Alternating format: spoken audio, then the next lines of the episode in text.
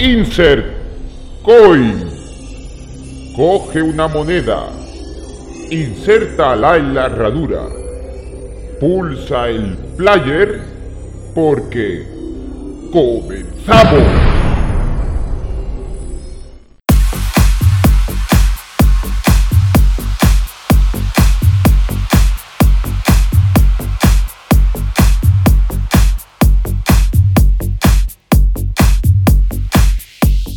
Buenas a todos, bienvenidos a un programita de 25 pesetas radio podcast con una gran sorpresa hoy. Y es que hoy no estoy yo solo, hoy eh, tenemos con nosotros, o sea, estoy yo y también está JL. Muy buenas JL. ¿Qué pasa, tío? Aquí desde Málaga City. ¡Ole ahí, ole! ¡Viva ahí! Que no dentro de nada la flama y la tierra junta, vamos. Bueno, por lo menos tenéis playa, ¿no? Eso sí. Está buena, está buena la malagueta. Yo estoy en la malagueta. Ay, está bien ahí. Está bien ahí. A te paso un día por aquí, por, por, mi hija. un día me voy a pasar yo por allí, por, por tu pueblo. Ahí, hoy tenemos aquí en el podcast la unión de Sevilla City y Málaga City.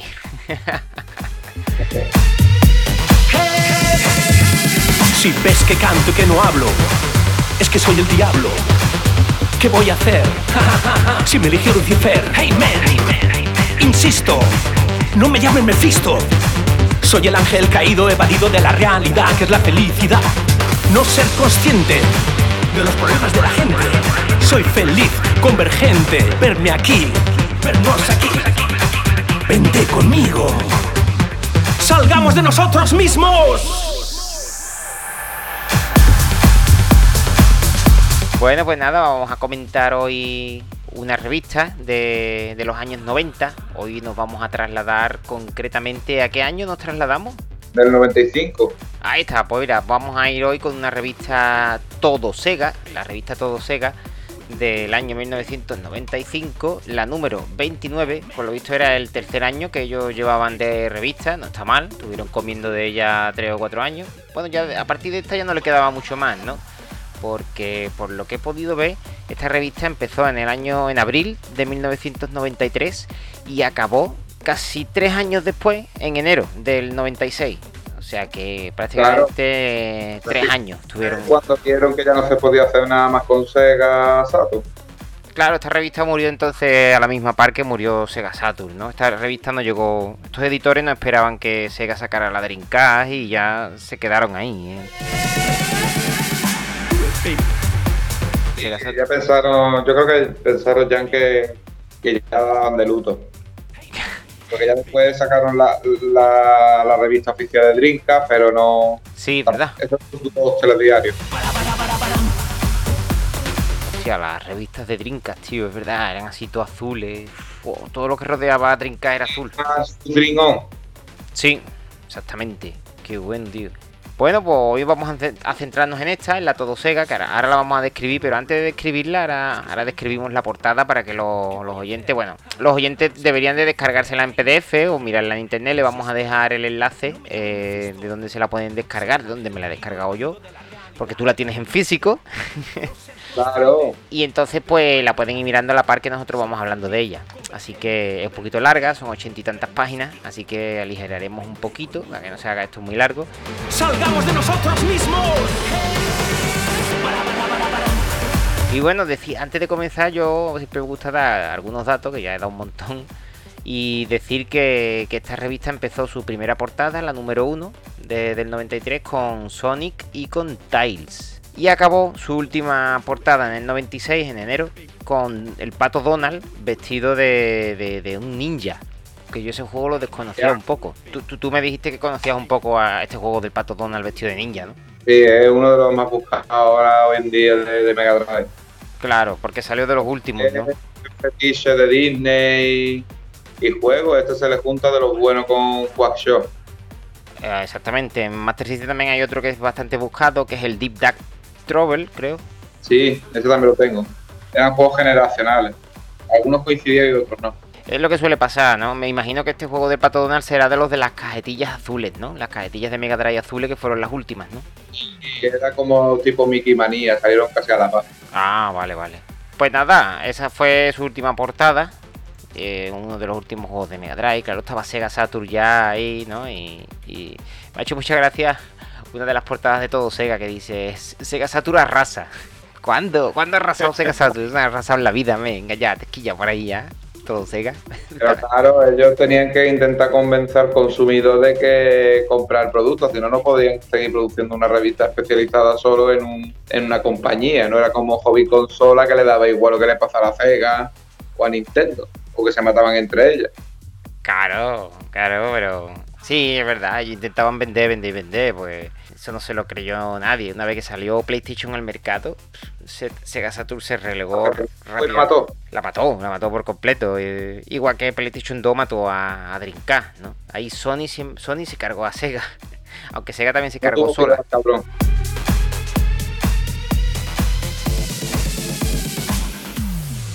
Esto es, esto es un negocio, son empresas y si se pueden matar unas a otras lo harán. Sí, incluso Sony le iba a hacer a, a Nintendo, pero se hubo una disputa que era la Sony PlayStation y después estaba desarrollando a Sega, de que fue una movida muy gorda con los lectores, después ya no sé si los lectores lo hicieron Itachi, una movida de las gordas. Pues sí, eso fue... Pero bueno, algún día hablaremos de, la caída de Sega. Vamos a describir un poquito... Mira, yo lo que voy a hacer, a mí me gusta esto, ahora te dejo yo a ti que, que sigas, pero voy a describir yo un poquito lo que es la portada. En la portada pues vemos en grande un dibujo un poco poligonal de, una de las personajes, personajes no, personajes femeninos del Panzer Dragon, ¿no? Montada en un dragón, creo, ¿no? Sí. más bien que parece no sacado del mismo juego, parece más bien que está sacado de la antigua imagen CGI de la consola. Sí, es algo extraño reprogramado. Sí, puede ser que incluso el juego aún no estuviese no pulido del todo. Y entonces eh, nos dice aquí de titular, Satur y sus nuevos héroes ya están en la calle. Ya dice que está en la calle y que Panzer Dragon ya está. Y ahora nos pone aquí un circulito con una Sega Saturn donde nos dice una Saturn cada mes eh, regalamos. O sea, esto es un sorteo que, habrá, que harán. Luego, gratis, tres postales de Sega Saturn. No sé si tú tienes las postales. ¿Tú en físico las tienes, las postales? sí, están dentro. No, se las arrancaron, por suerte. Oh, qué suerte, qué suerte. Porque aquí en el PDF me pone, faltan las tres postales. qué bueno, si no le hacemos una foto. Nah, sí, las podemos subir al Twitter o al Instagram, es verdad, es verdad. Sí, sí, deberíamos. Y luego, revista independiente de videojuegos, revista independiente, aquí Sega no pagaba nada, pero bueno, ellos vendían... Es que de, Sega ha comido mucha gente sin que Sega viera un duro, eso, esa es otra. Nintendo siempre ha sido más cerrada para el tema de las licencias. Es lo que te dije yo en una ocasión. Eh, Nintendo era el niño estudioso y Sega era el jueguista. Eso, eso es. Es verdad, es verdad. Y bueno, y ya, pues lo único que nos pone que es el, Bueno, la revista cuesta 350 pesetas y siempre costó lo mismo, nunca varió en los tres años su precio. Y nos pone Mega Drive se prepara para el ataque con juegos que ahora nos analizarán y, uno de ellos tú tienes ganas de hablar, ¿no? Que uno sería el Comic Zone, ¿vale? Otro sería el, Light Crusader. Estamos viendo que son todos son de portadas azules, ¿eh? Son todos de los últimos ya. Esto ya Mega Drive. Bueno, menos los Forever, que es el que quiero queremos objetar. Pobre de Probe. que desde ahora tú nos hablarás un poquito. Y luego el Bibis and Boothead. Este no sé yo cuál es. Estos son de la serie americana, de los dos notas de la NTV, uno que es rubio y otro que era el pelo como castaño, pelirrojo, que eran los dos asquerosos. Vale, vale. De todas formas, ahora los veremos y los describimos un poquito. de ellos, son más feos que la hostia, los muñecos. Bueno, pues si quieres continuar leyendo qué es lo que nos vamos encontrando, ahora vamos con el sumario. Vamos por el sumario y... Sumario lo que tenemos es que nos dice que está el buzón de Sega, que es curioso, que creo que es el que mandan las cartas los, los niños, ¿no? Es lo que a mí me gusta. Sí, los suscriptores. Los suscriptores. Es raro que en vez de ponerlo al final, como todas las revistas, lo ponen en la página 6. Es de, de las primeras cosas. Piénsalo, porque si los niños eran fanáticos de Sega y prosegueros, dirán, a ver si ha llegado mi carta, la voy a comprar corriendo para ver si han publicado mi carta, que soy muy ceguero. Y seguro que la ponen en primera página por eso, para que la gente diga, a ver si viene mi carta y ven la primera hoja. Bueno, es una teoría, claro, claro. Si niño, yo, yo compraría la revista por eso. a ver si ha llegado mi carta. Son todos fanáticos de Sega y lo que quieren es leer sus cartas. Eres, un crack de marketing, JL. Yo creo que voy a montar una revista contigo. A ver si, si sacamos esta flota del podcast mejor. bueno, el podcast más o menos flota. Mm, tampoco va a una velocidad increíble. Vamos camino de los 30 suscriptores, que en Evox no está mal. Un podcast que lleva, bueno, no lleva ni, ni medio año. Así que flotando estamos, estamos ahí flotando. Mm, lo que pasa es que tenemos un motorcito muy chiquitito todavía. Hombre, también no tenemos que ajustar. Exactamente. esto lo hacemos más bien por divertirnos, no como los youtubers esto que solo quiere sacar pasta. Nosotros lo hacemos por, por joder, por diversión. Exactamente. Exactamente, nosotros no ganamos nada con esto, nosotros lo pasamos un buen rato y ya está, y la gente nos escucha y también pasa un buen rato en el coche mientras va de un lado a otro, lo pone o cuando sale a correo va al gimnasio, la gente se pone los cascos con y nos escucha a nosotros hablar de, estas cosas de la época, ¿no? Lógicamente, el que le guste, yo qué sé, las motos, no se va a poner un podcast nuestro, pero el que le guste los videojuegos retro, pues sí, le dice, hay dos chavales ahí hablando de retro. Como cuando nos reuníamos en el recreo y hablamos de, las novedades que salían en la época, ¿no? Exactamente. No, porque Nintendo es mejor, no. La PlayStation mejor, no. La Nintendo 64. Y sale el gitanillo. Que no, hombre, que la PlayStation mejor porque tiene chip. que mi padre los vende en el, mercadillo grabado. 500 pelas. 500 pelas. 500 pelas. Poníamos ahí, ¿no? Eh, ¿Dónde va yo? Si eso, la Saturn no tiene, le pesa el culo. Si la Play corre más. Después los seguidores, no, no, no, pero tú has visto el Sonic ya. ¿El Sonic ya? ¿Tú has visto el Sega Rally? Tengo la recreativa en mi casa, hombre, el Virtual Fighter, no te digo, hombre. Ahí está. ¿Y el de tenis? ¿No es bueno el de tenis? Bueno, JL, vamos con la revista. Venga. Hablamos de Sega en vivo y empiezan a hablar de la página 8 de las imágenes de Virtual Fighter 32X, lo que hemos hablado. Heward G, que ya es un juego que se sabe que es multiplataforma, salió en Mega CD y Vector más, que curiosamente solo salió en PAL la primera parte y en Genesis salió la segunda. En la página 16, fíjate hablamos de, de mi juego favorito de los pestosos, pestiños. El Vamos Forever. Eso. Los pobres de Prove, que ya veremos qué es lo que nos querían vender esta gente. Videojuego putrefacto. Ahí va, ahí va. Yo más bien putrefacto, más bien podrido. Ese ya es. Mm, se ya huele. se a perder del todo, ¿eh? Se huele, huele eh, Tiene chicha, tiene chicha, eso. Y la 32 habla de ya lo que querían vender. La novedad, la Saturn y empezaron a hablar ya ahí un poquito de, todo, un popurrí. Un popurrí que, bueno, ahora... Yo creo que Sega le pagaba, ¿eh? Porque lo primero que te mete es los juegos que quiere vender los vende consola para ellos. El Daytona, el Virtual Fighter... ¿Qué, va a pagar Sega esta gente? El, típico juego que se comieron todo el mundo con patata de furbo.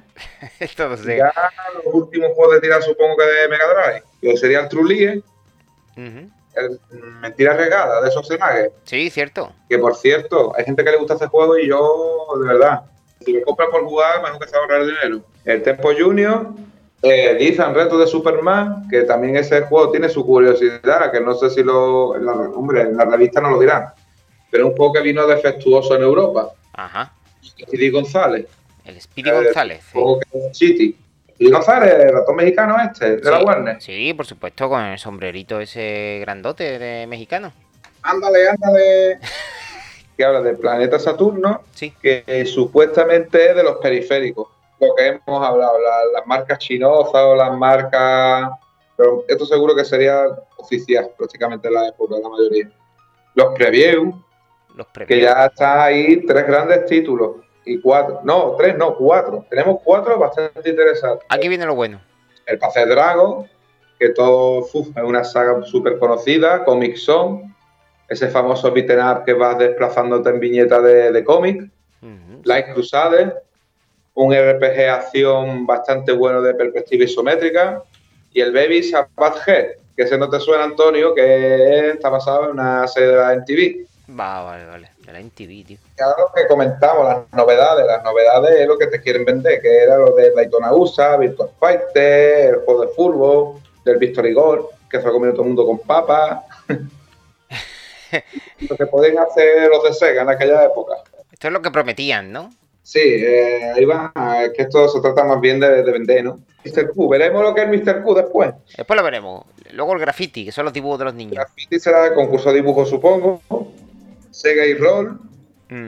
Capítulo, el penúltimo capítulo de la guía de Soleil, ¿eh? Oh, qué bueno, qué bueno. Hoy me ha comentado, hoy me ha comentado un colega que se quiere comprar Soleil en español para la Mega Drive. Putada que, que me dio jugar el juego porque el cabrón se lo terminó a nuestras espaldas. Hijo de puta, tío. Nos lo metió en los ojos. Es como el que te enseña una tarta y no te la deja terminar de comer. no me acuerdo. Me harté de reír, tío, con, tu, con, tu, con tu juego de la infancia en la saga Sega, tío. Oh, es que eso fue lo peor. Es como te ponen la tarta todo pegada, todo pegada y, y, la punta de la lengua llega a la nata y te la quitan de la boca. Pues igual. Y, la chatarra del mercadillo.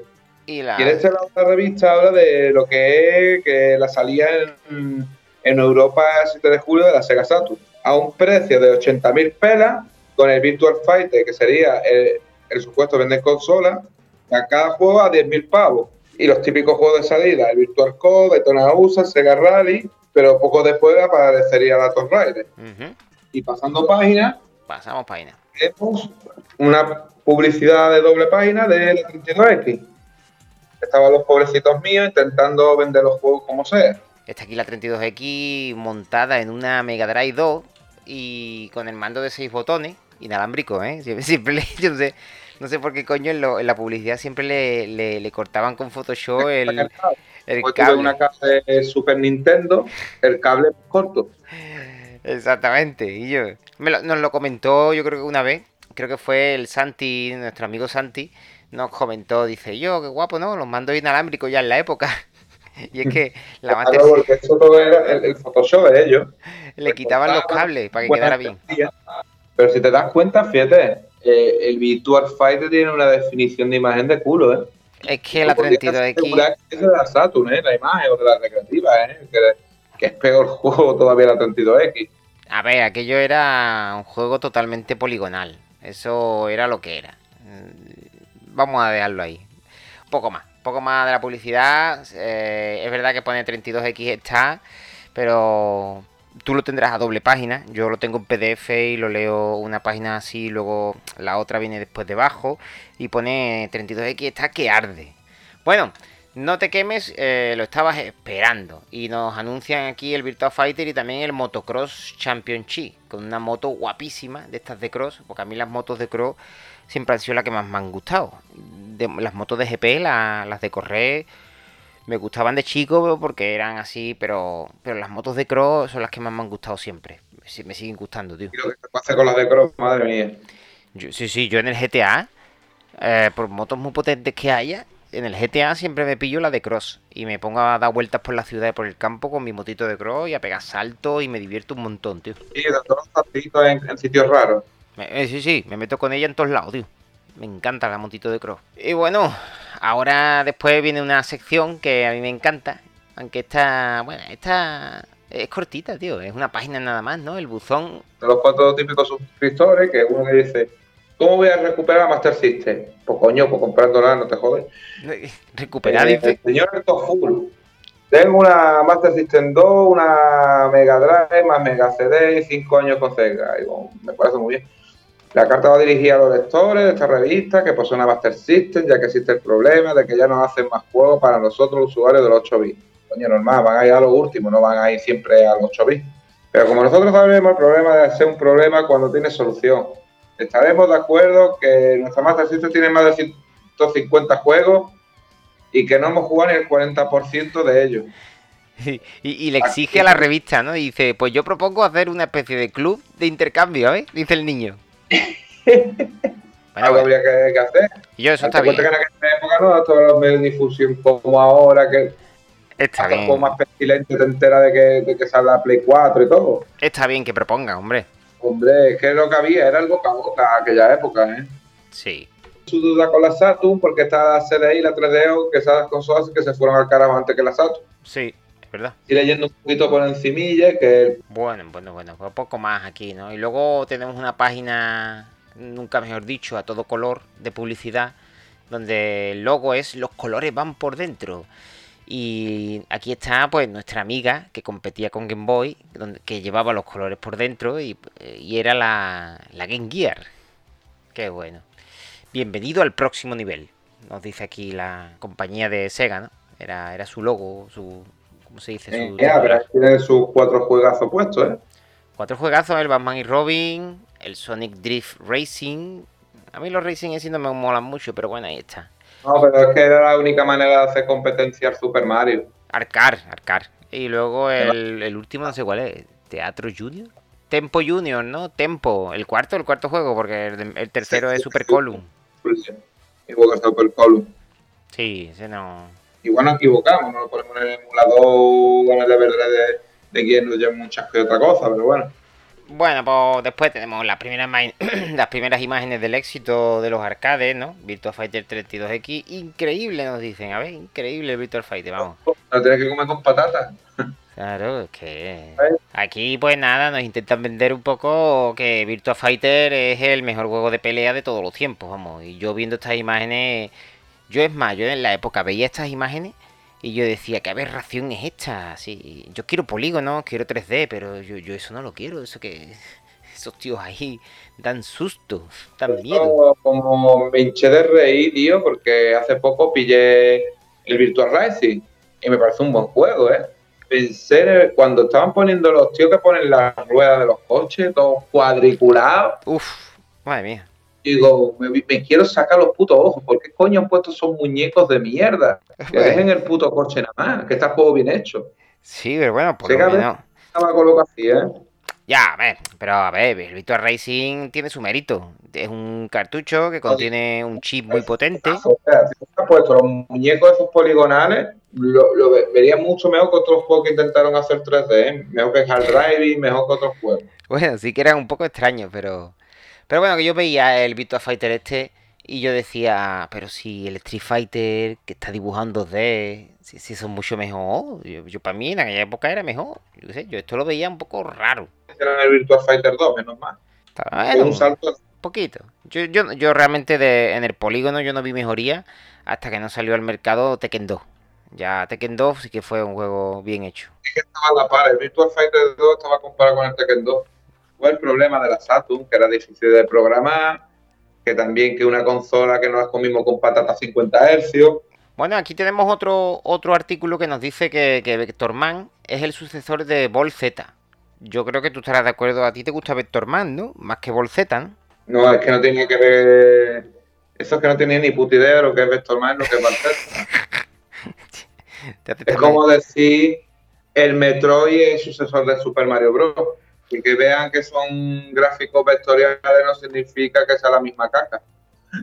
¿Sabes lo que te quiero decir? Sí, sí, hombre, pero Vectorman está mejor. guapo y todos los gráficos son vectoriales. El muñeco es vectorial, pero lo demás no es vectorial para nada. Y lo guapo de ese juego que sí, que como se movía el muñeco y todo, pues coño, era un plataforma muy, chulo, tío. Una plataforma de acción que se manejaba bien. El Baceta era una puta relación era primo hermano del Virtual Fighter 32X. Yo recuerdo que el Vectorman este. Disfrutando Virtual Fighter con, con, el Barceta, ¿eh? Claro, es que ya te digo, yo, yo lo veo mucho mejor. Es que el Bolzeta eh, sí que es una aberración de juego. Pero el Vectorman. De hecho, el Vectorman yo creo que intentaba competir un poquito en gráficos. Eh, tenía ese estilo de gráficos con Donkey Kong Country de la Super Nintendo. Sí, si yo tengo el, el 2 de la Genesis y un puto juegazo. Claro, hombre de que se mueve el muñeco, tío. Exactamente, son unos... se mueve. Mm, a veces me recuerda al Rayman, tío. Sí, un poquito, al Rayman, pero sobre todo los escenarios. Los escenarios competían mucho con Donkey Kong Country porque eran, digamos, eran era como fotografía pre-renderizada que, utilizaban de, en los escenarios, ¿no? Eran unas, eh, ¿cómo se dice? Unas texturas, unas texturas en, en las rocas en, y en el escenario, en el scroll de fondo, que, era lo que utilizaba también el Donkey Kong Country. Más o menos, ¿no? Técnicamente ahora mismo no, no me acuerdo. Y luego tenemos otro articulito aquí que nos dice un via una de viajes en el tiempo con acción en Exo Squad para 16 bits. No sé si tú el Exo Squad lo, lo has jugado. Lo he jugado. Y la verdad que estuve a pique de comprarlo y, lo jugué gracias al Everdrive y dije, me ahorro el dinerito. Claro que te quiero decir, ¿no? Me ahorro el dinero, no me lo compro. lo emulo. Lo, emulo, lo que quiera, pero es que ni, te entra ganas de jugarlo. es un shooter, pero muy mal ejecutado, muy ortopédico, tío. Tú ves el mecha ahí en tercera persona y es como tú hablaste en la otra revista, que te falta visibilidad como el 3D, ¿no? Juego, lo he jugado y no lo he vuelto a poner más en mi puta vida. Ahorrado. Tú coges y lo emulas. Eso como mi primo del pueblo. Mi primo del pueblo tiene un mulo, se baja los juegos del emule y encima lo emula en un emulador. ¿Qué te parece? No, que para eso tenemos la, emulación, para que también para aconsejar los juegos que digo es un juegazo, un juegazo y no es un juegazo. Pero que también que eso depende del gusto de cada uno. A mí hay juegos que me gusta y pues un pestillo para ti, Antonio, y, viceversa. Claro, claro, exactamente. Por ejemplo, tú vas a jugar Tenkile y tú dices que puta mierda de juego, pero yo me parto el culo del juego, me hincho de reír. El juego, de lo mal hecho que, está, te hincha de reír. Te hincha de reír porque es un juego de desmembramiento, que tal. Bueno, por lo que sea, a mí me gusta el juego, pero me gusta más si lo juego con la gente digo, vaya puta mierda juego, que te voy a cortar una pierna, que no sé qué, no sé cuánto. Estas cosas es lo que te hace de hincharte rey, de lo absurdo que es. Bueno, y bueno, cambiando de tema, pues hablamos de Working Dog, un buen plataforma. Sí, ese sí lo recuerdo yo. Este, en aquella época, el, el 2 eh, era una, una, lombriz, una lombriz que, llevaba una pistola y iba disparando. El juego era en 2D, de scroll lateral y bastante chulo. A mí, a mí me gustaba mucho, ¿no? Eh, aquí lo... Eh, el diseño de los personajes, de los enemigos era muy original, la forma que se jugaba. Exactamente. El era un héroe, era inhóspito, ¿no? A mí, bueno, de todas formas, hay juegos similares como el Cool Pop, que son así dibujados y, y son parecidos, ¿no? El, o el Global Gladiator.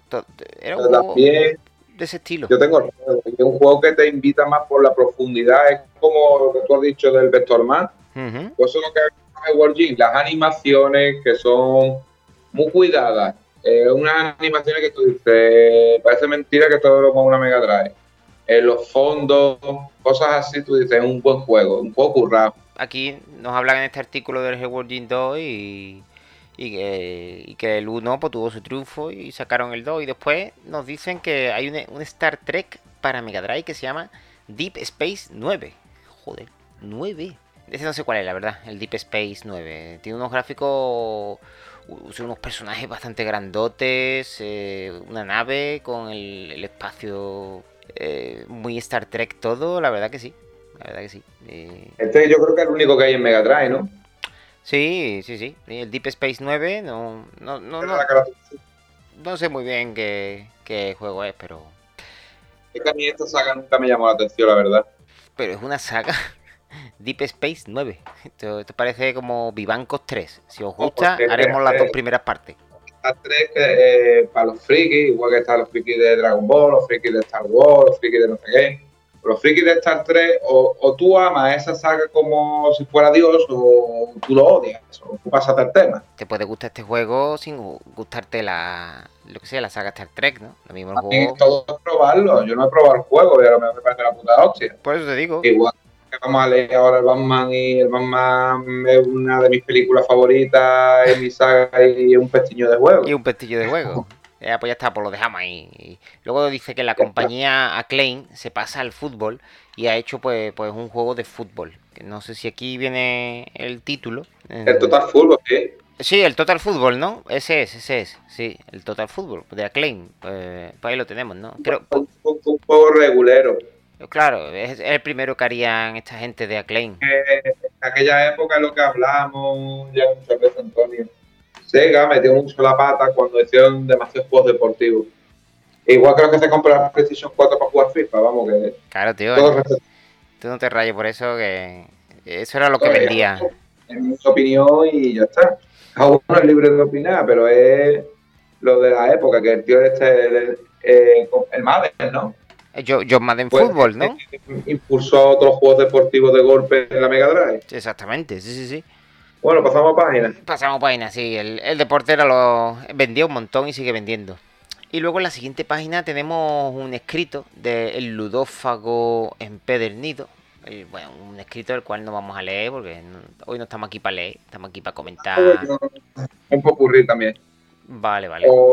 esto será un escritor y habrá hablado de, cualquier cosa, porque está hablando un poco de, del cuervo, de, de la Saturn, de Ciudad de o el juego de Looney Tunes en Basketball de Mega Drive, cosillas sí. sí. X. Bueno. pero bueno. Bueno, eso sí, esto lo vamos a pasar un poquito y vamos a ir a la siguiente página que es la que nos interesa. El juego del mes, JL, ¿cómo lo ves? El juego del mes, mm, una saga bastante conocida, el Puyo Puyo. Sí, pero el 2, ¿eh? Juegos similares, Column y tal. ¡Ojo! Estos juegos son bastante más de divertidos. De hecho, mi juego favorito de puzzle de, de Mega Drive es Column 3, porque encima tenía una opción de putear al adversario. ¿Cuál? El Column 3. Ah, el Column 3. Pero yo, vamos a centrarnos aquí, estamos con el Puyo Puyo 2, que es el juego del mes. Y están hablando de que es el profesor del Dr. Robotnik. ¿El Dr. Robotnik sale aquí? Mm, no, pero el Puyo Puyo 2, ¿tú sabes lo que pasó con el Dr. Robotnik? Ah, vale. El tiene que ver. Vale, vale. Y no tiene que ver. El Dr. Robotnik fue el Puyo Puyo 1. Me vas a volver loco, JL. es que es una, una muy rara. Me vas a volver loco, dale. Va a ser tanto de rama en rama. Vale, tú te refieres a que eh, tiene similitud el Puyo Puyo 2 con el Dr. Robotnik Means Machine de la, de la Sega Game Gear, ¿no? Porque el, Puyo, el juego del mes es el Puyo Puyo 2 de la Sega Game Gear, ¿no? Salieron las tres. Vale, vale, es que tenemos que ir explicándolo todo porque si no los oyentes ya no, no... Claro que tiene similitud porque en verdad fue un cambio de píxel. Ajá el juego era el mismo, por eso me explica un poco así. Un cambio de píxel. Exacto, como pasó con Soldado Universal, que era un Turrican camuflado, pues un Puyo Puyo camuflado, y por eso lo, pone, es un predecesor de Doctor Robotnik. Ah, vale, vale, vale. Sí, sí. de ahí la similitud, ¿no? Porque como que están hechos casi, casi iguales, ¿no? No, prácticamente puede decir que el mismo juego, solamente que lo ha puesto en vez de eh, a ver si te fijas bien la foto, hay una especie de. Eh, bueno, que los dibujos son ortopédicos como, todos, como ellos mismos. Sí, sí, sí. Eh, este azul color ortopédico. Sí, es muy parecido. Lo que pasa es que el otro era con personajes de Sega. Era más tirando los dibujos del Dr. Robotnik. Sí. Era más con la temática de Sonic, claro. Exactamente. Sí, sí, sí. Pues bueno, eh, hablan un poco de merchandising de, de Game Gear de la época. Oh, qué guapo, tío. La, la chaquetita esa de vaquera del Sonic Knuckle, tío. De, ¿cómo se dice? De malote, ¿no? De, de motero. Claro, eso era de, de, Edward Furlong en, en Terminator 2. Ahí va. De chaval un poco así de barrio. Esto se echa de menos, ¿eh? Hombre, la gorra, fíjate, la gorra esa. Es que es muy, muy americano todo, ¿no? Un reloj del Sonic sí, Knuckle. Todo, el personaje de la of Fighting, ¿no? Hostia, verdad de Aaron Fatting o de SNK también, de una, una especie de Terry Bogard. Qué bueno, tío. Sí, exacto. Terry Bogard. Bueno, y después, pues, esto es USA contra Japón. El top 10 en Japón de los juegos más vendidos de Sega y el top 10 de los juegos más vendidos de, Sega en, en Estados Unidos. Bueno, similitudes con ambas listas, ¿tú ves alguna? Yo de momento no veo ninguna. En, Japón se vendía el Daytona USA, el Virtua Fighter, el Puyo Puyo 2, el Laguna Senti y el Panzer Dragon. Me gusta que aún seguía muy viva la Mega Drive y que gracias a los deportivos seguía vivo también. No vayas, cágate. En el, nuevo, en el noveno puesto el Alien tío. ¿Y sabes por qué, no? En el noveno puesto. ¿Sabes por qué, no? Espérate, porque me, estás perdiendo. ¿En el noveno puesto de dónde? ¿OTL? ¿De, ¿De, USA o de Japón, mamón? ¿Dónde? Ah, vale, en, USA, en Estados Unidos. Sí, sí. lo que quiero decir es que me ha hecho gracia porque Alien es un juegazo. Está en el noveno noveno. Sí. Pero también yo creo que está en ese puesto porque solo estaba en vía Sega Channel. No había formato físico de Alien Sword. vale, vale. Es curioso, ¿eh? Que esté en un puesto muy bajo. Sí. Un poco más elegante Power y todo, ¿eh? Sí, pero teniendo en cuenta, claro, es que los Power Rangers van detrás y, y el Sonic Knuckle está al octavo. Pero es que el primero es el Coach K Basket. O sea, lo más vendido en Estados Unidos en ese momento era el basket. Se lo metió caña. De hecho. Y si te das cuenta, en el puesto número uno es de baloncesto. El número dos, el Roas Ras y se salva porque molaba la época de los moteros. En el número 3, el béisbol. En el número 4, Mortal Kombat. En el número 5, el NBA. Otro de básquet. Cuatro deportivos ya, ¿eh? Creo. Y el sexto, el más raro del mundo. En aquel Chaotic de 32X.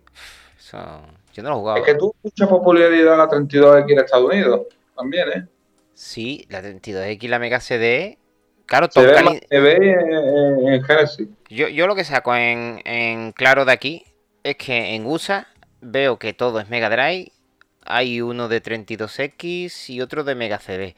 Esto quiere decir que lo, lo que yo veo aquí es que Tom, Tom Kalinske, el de Sega este que América, vendió muy bien allí la 32X y la Mega CD. Y lo que veo es que ningún juego de la Sega Saturn, ojo, ningún juego de la Sega Saturn en el top 10 de USA, ¿eh? Ninguno. Sin embargo, en Japón está el primero, el Daytona USA, eh, de Saturn, el Virtua Fighter, que es el segundo de la lista de Saturn. Luego un tercer Qué juego, japonés. el. No, el quinto puesto, el Panzer Dragon de la Sega Saturn. En el séptimo, el. Yumei Mansion, que son 1, 2, 3, 4 juegos de Saturn en Japón. ¿Qué pasa? Que, bueno, todavía no habría llegado la Saturn a Estados Unidos o se habrían vendido muy pocas, ¿no? No, yo creo que salió tarde. Se alargó. Yo, yo también tengo entendido que se, al revés, que tuvo tanto éxito, éxito que retrasaron un poco la salida de la Saturn. Tuvo mucho éxito la Genesis en, en USA. Claro, eso sí po- po- podría ser. Más que en Japón, ¿eh? Vamos Más a que en Japón. Claro, vamos a apro- aprovechar y vendemos muchas Mega Drive. Total, Tom Kalinske tampoco confiaba mucho en Sega Saturn, o sea que tampoco pondría mucho de su parte para que se comercializara allí la Saturn. Ya ves, cuando vino aquí los periféricos ya estaba a la vuelta de la esquina la Saturn. Llegó tarde, llegó tarde. Vamos, llegó tarde, a ver. Entendámonos, eh, allí a lo mejor en Estados Unidos, aquí en España, Sega Saturn salió un año antes que la PlayStation.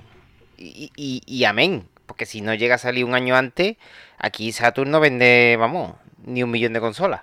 Ya ves.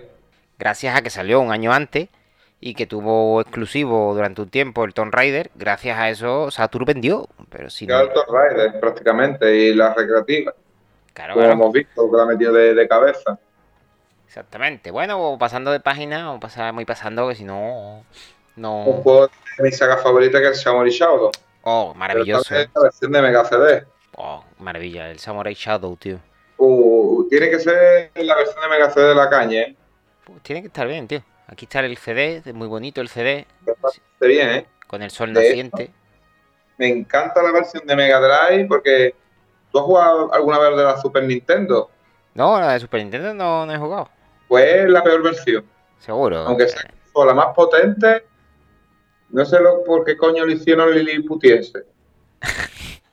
¿Salen enanos? enanos, tío. Son unos putos enanos en Super Nintendo de Samurai Shodown. Lo tengo tanto en Japón, eh, lo tengo en, en, Fami- en Super Famicom como en Mega Drive. Y me quedo con la de Mega Drive, tío. Por lo menos el tamaño de los muñecos ajustados. Es como si tuviera mucho escenario en un muñeco enano. Estás jugando con dos hobbits. Ah, entonces, la mejor versión, entonces la de Saturn, ¿no? La de Saturn, incluso la de Mega CD, porque está hablando aquí de la Mega CD. Mega Y CD. Mega CD es como lo del Final Fight, que aprovechaba la capacidad de espacio de disco, al igual que aprovechaba las pistas de audio. Hmm, Pero, pero tú jugaste en Saturn, ¿en Saturn salió? ¿Llegó a salir? Ahí se nota tela tela y le da 20 patas de Super Nintendo en, en Mega CD, ¿eh? hasta en música. Hombre, es que debe de dársela. Estamos hablando de Mega CD, tío. Era una, era, era más potente en, en muchas cosas a Super Nintendo. Claro está. Lo único malo que tuvo Mega CD es que se dedicó mucho al polígono. Si hubiesen continuado la senda del pixelar, la senda de- del 2D, yo creo que Mega CD tenía potencial de sobra para ganarle a todas las consolas en, en el 2D. Pero claro, ellos querían ya dar el salto a las 3D y entonces aquello era un 3D muy primitivo. Y yo creo que fue uno de los batacazos que se dio. No, y lo que vieron era un 3D, como tú has dicho, primitivo y, y muy falso. Eran, jugaban mucho con las imágenes de vídeo. Bueno, que sí. en esa época no estaban bien pre-renderizados los vídeos para un formato de CD. No, que va, que va. He visto una extra la pena del juego, tío. Sí, sí, sí. Ese- ese- Esa, esa, bueno, había más, había este de los policías. ¿no? Ahora, ¿no? Ahí me pillas un poco porque yo ya en 32X Mega CD ahí ya eso es un mar donde yo me naufrago. O sea, la, pregunta que te hacía era si, si, si, si, si recuerdas tú si Samurai Shadow llegó a salir en Sega Saturn. Sí, llegó a salir. Y, salieron más partes, vamos, tengo, la, la tengo pirateada en mi terreno de Plinko. Ah, vale, vale. Sí, es que eso, eso es lo que me confundió. a mí el 2 y el 3. Vale, vale, vale. Bueno, pues pasando de página nos encontramos. Después lo que tenemos son dos páginas, ¿no? Me supongo yo que tú lo tendrás a dos páginas de Sega Saturn y sus ah, juegos. una publicidad de una momia. Sí. una momia fea sentada, que da asco. Publicidad de, de Sega Saturn y un poco así de, lo, de los juegos, ¿no? Era, era lo que tocaba en aquel momento. Y luego ya nos pasamos al primer reportaje, ¿no? Este que a ti te gusta. Aquí, venga, aquí te dejo yo que, hables tú de, ah. de, la maravilla de Acclaim, Probe y Warner Bros. El mejor juego que se ha hecho jamás por Acclaim, Probe y, y, Warner Bros. y el Probe Miguel. No voy caminando por la plaza pregunta si he visto a Miguel Canales. Él dice que feliz en la montaña, que hace mucho tiempo que no sale. Él dice que feliz en la montaña, que hace mucho tiempo que no sale. Hay que le estar pasando al prove Miguel, que hace mucho tiempo que no sale. Que le estará pasando al prove Miguel, que hace mucho tiempo que no sale.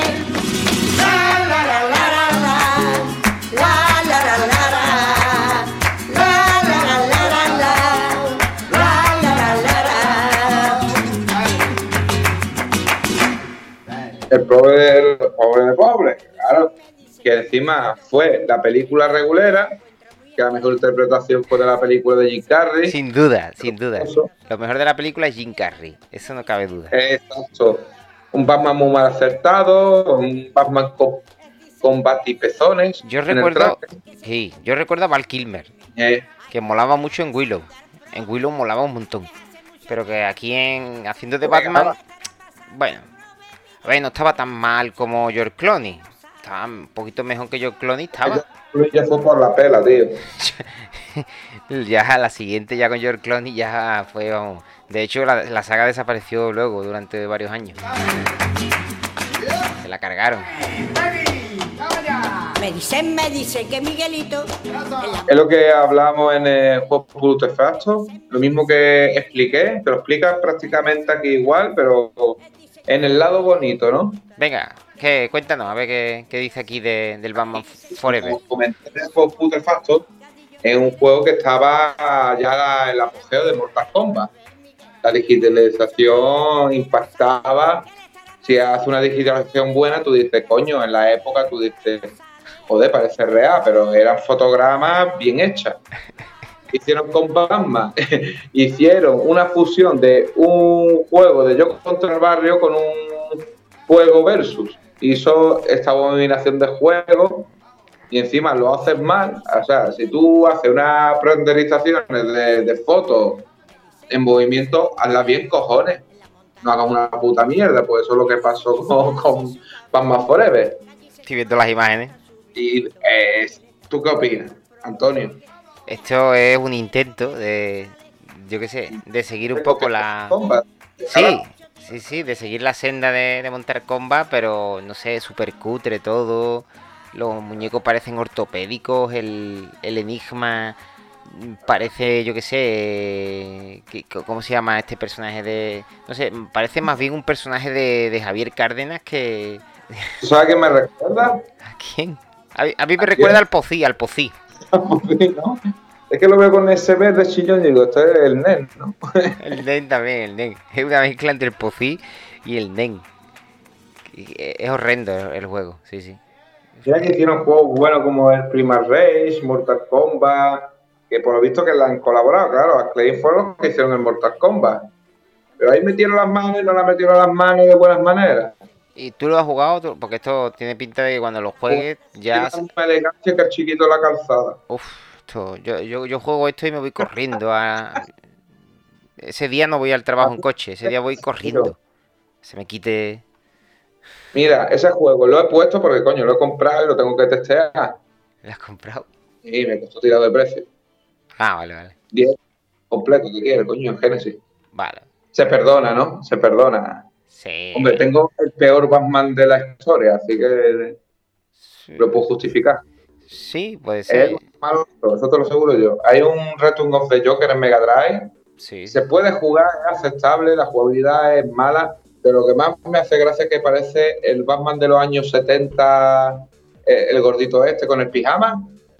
Eh, sí, sí, sí, no me acuerdo del actor, cómo se llamaba. Sí, sí. Esa fue una cagada, que el diseño del Batman ese parece que está sacado de, de- con un pijama, tío. Sí, que, que llevó los calzoncillos por fuera, ¿eh? Exacto, tío, es que tú dices, ¿qué polla es esto? Es que el Super lo hicieron peor. Eh, Está hablando aquí de eh, Bueno, yo- el pobre del- de pobre de, de Fergus McGovern, el director de Probe, Ujú. que dice que 110 personas trabajan para ellos, que han hecho 450 juegos como House Room, Golden Axe, Super Monaco GP, Primal Rage, Terminator 2, Alien 3, Mortal Kombat, que ha sido muy lento el proceso de Batman Forever, 14 meses de duro trabajo, como hablamos otras veces, que mm, 14 meses parece, uff, eh, es muy rápido, pero para ellos eso era lento, porque tenías que vender, vender, vender, vender, vender, porque no sabes lo que iba a durar la vida de la consola. Y Ah, nada, están hablando de que ya de los futuros proyectos de la Mega CD, la 32X, que va a ser mejor, el FIFA mejor que la 3DO. Vamos, lo típico. Y aquí, mi favorito, los periféricos. Los periféricos.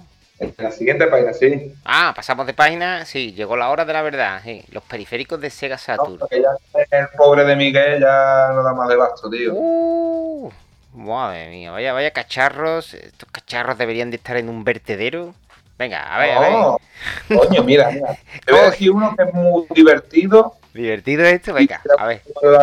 Yo es que no creo en Saturn, tío. No, no he creído nunca. Nunca has creído, ¿no? Venga, ¿qué le Mira, vamos a hacer? No creo en Saturn. Venga, co- convénceme. tiene que ser los juegos de casco para tenerlo. Porque para los demás juegos es absurdo. Si es de conducción, tiene para Daytona USA y el Sega Rally. Eh, el ratón, ese sí que no lo entiendo. Porque es muy poco juego que tú vayas a, aprovechar con el ratón. Sí, ¿verdad? Eh, la tarjeta de memoria se utilizaba más bien para cuando se te acabara la pila, era la memórica, en verdad. Que era la misma ranura que se utilizaba los cartuchos de, expansión y lo que ahora utilizamos los piratas, el pseudo Sarto, que es para cargar los backups de, de CD la Saturn 5 de la lente. Y el más curioso y el más importante para jugar un juego en concreto, para jugarlo con 6 amiguetes y pasarlo de puta madre es el de 6 jugadores. Adivina con qué juego te lo pasas pipa con eso. El de seis jugadores. Ah, el adaptador este que puede meter seis mandos, ¿no? Este juego Bueno, eso se pasa de madre con ese adaptador. Venga, ese te lo compro. Ese está divertido. Sí, sí. El Bomberman es de los mejores de la Saturn. Sí, tío. Dice que se pasa de puta madre jugando el Bomberman. 6 personas, tío. Pues tiene que estar guay, es verdad. Es divertidísimo. Dos Bomberman siempre ha sido divertidísimo. Imagínate 6 en el de la Saturn. Fua, seis en la misma habitación. Fíjate, jugando. Sí. Seis amigos jugando. Bueno, ya aunque no sean seis, aunque sean cinco, da igual. Te lo pasas pipa, sí, sí. O 4. Venga, pues ese me ha gustado. Y la tarjeta de memoria también me ha gustado, sí. Bueno, el Virtual Stick de seis botones. A ver, no está mal. Para los juegos de pelea, eso sí. Para los... Yo en plataforma nunca lo he podido jugar en condiciones. el ratón, el ratón no. Porque para jugar Sin City o al Mist o algún juego así o el Command Conquer, lo veo poco práctico, tío. Pues sí. No estaba pulido para eso. Eh, aquí ya en la siguiente página cuéntanos un poquito que, cómo ves tú estos primeros títulos que, que veía la Sega Saturn. Porque recordemos que esta revista, los oyentes la elegido IJL. Él quería hablar de esta. A mí me ha metido aquí en un charco del que no sé cómo voy a salir. no sé cómo voy a salir. Yo, yo, un poco de todo. Sí, sí, Pero no, bueno, sí, eh, es eso, siendo sincero, yo en Saturn y en Mega CD y 32X yo estoy más perdido que el barco arroz. Fueron unos cacharros que, que yo me perdí y que a día de... Todavía te lo están diciendo ahí abajo, pero Venga, también existieron un aparato para reproducir VCD, tanto la PlayStation, como ahora mismo lo comentan en mi revista, la Sega Saturn, el VCD.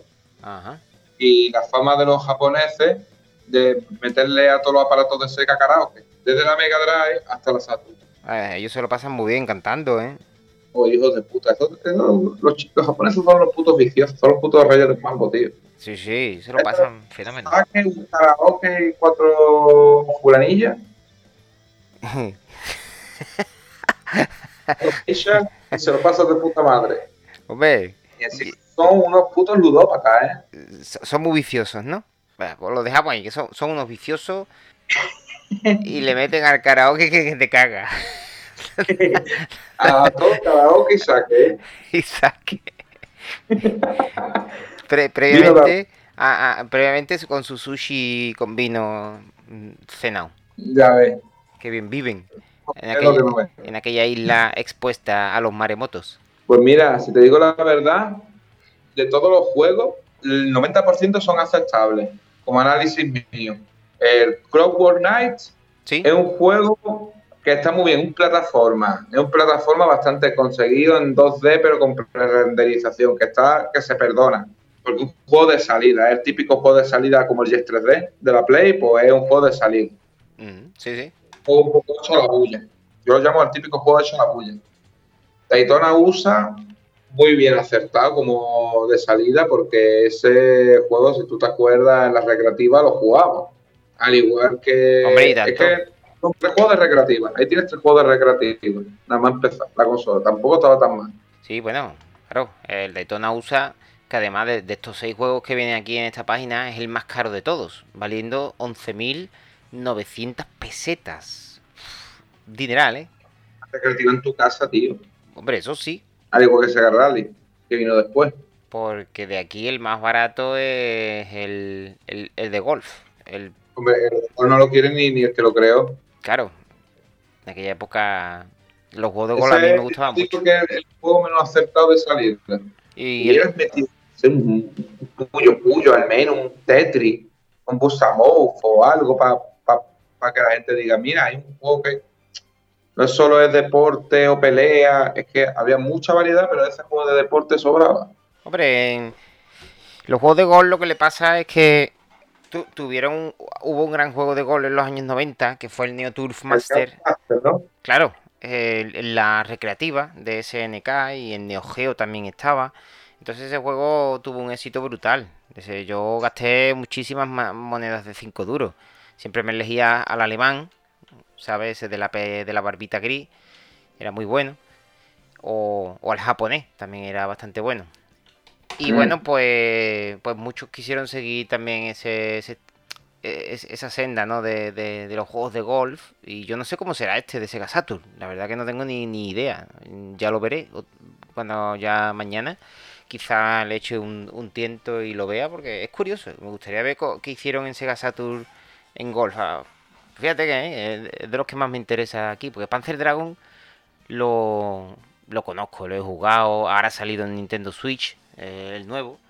El Daytona USA lo he jugado a cuatro jugadores en, en las recreativas, son cuatro son, son, cuatro asientos que están interconectados entre sí. El típico juego de 100 pesetas posca.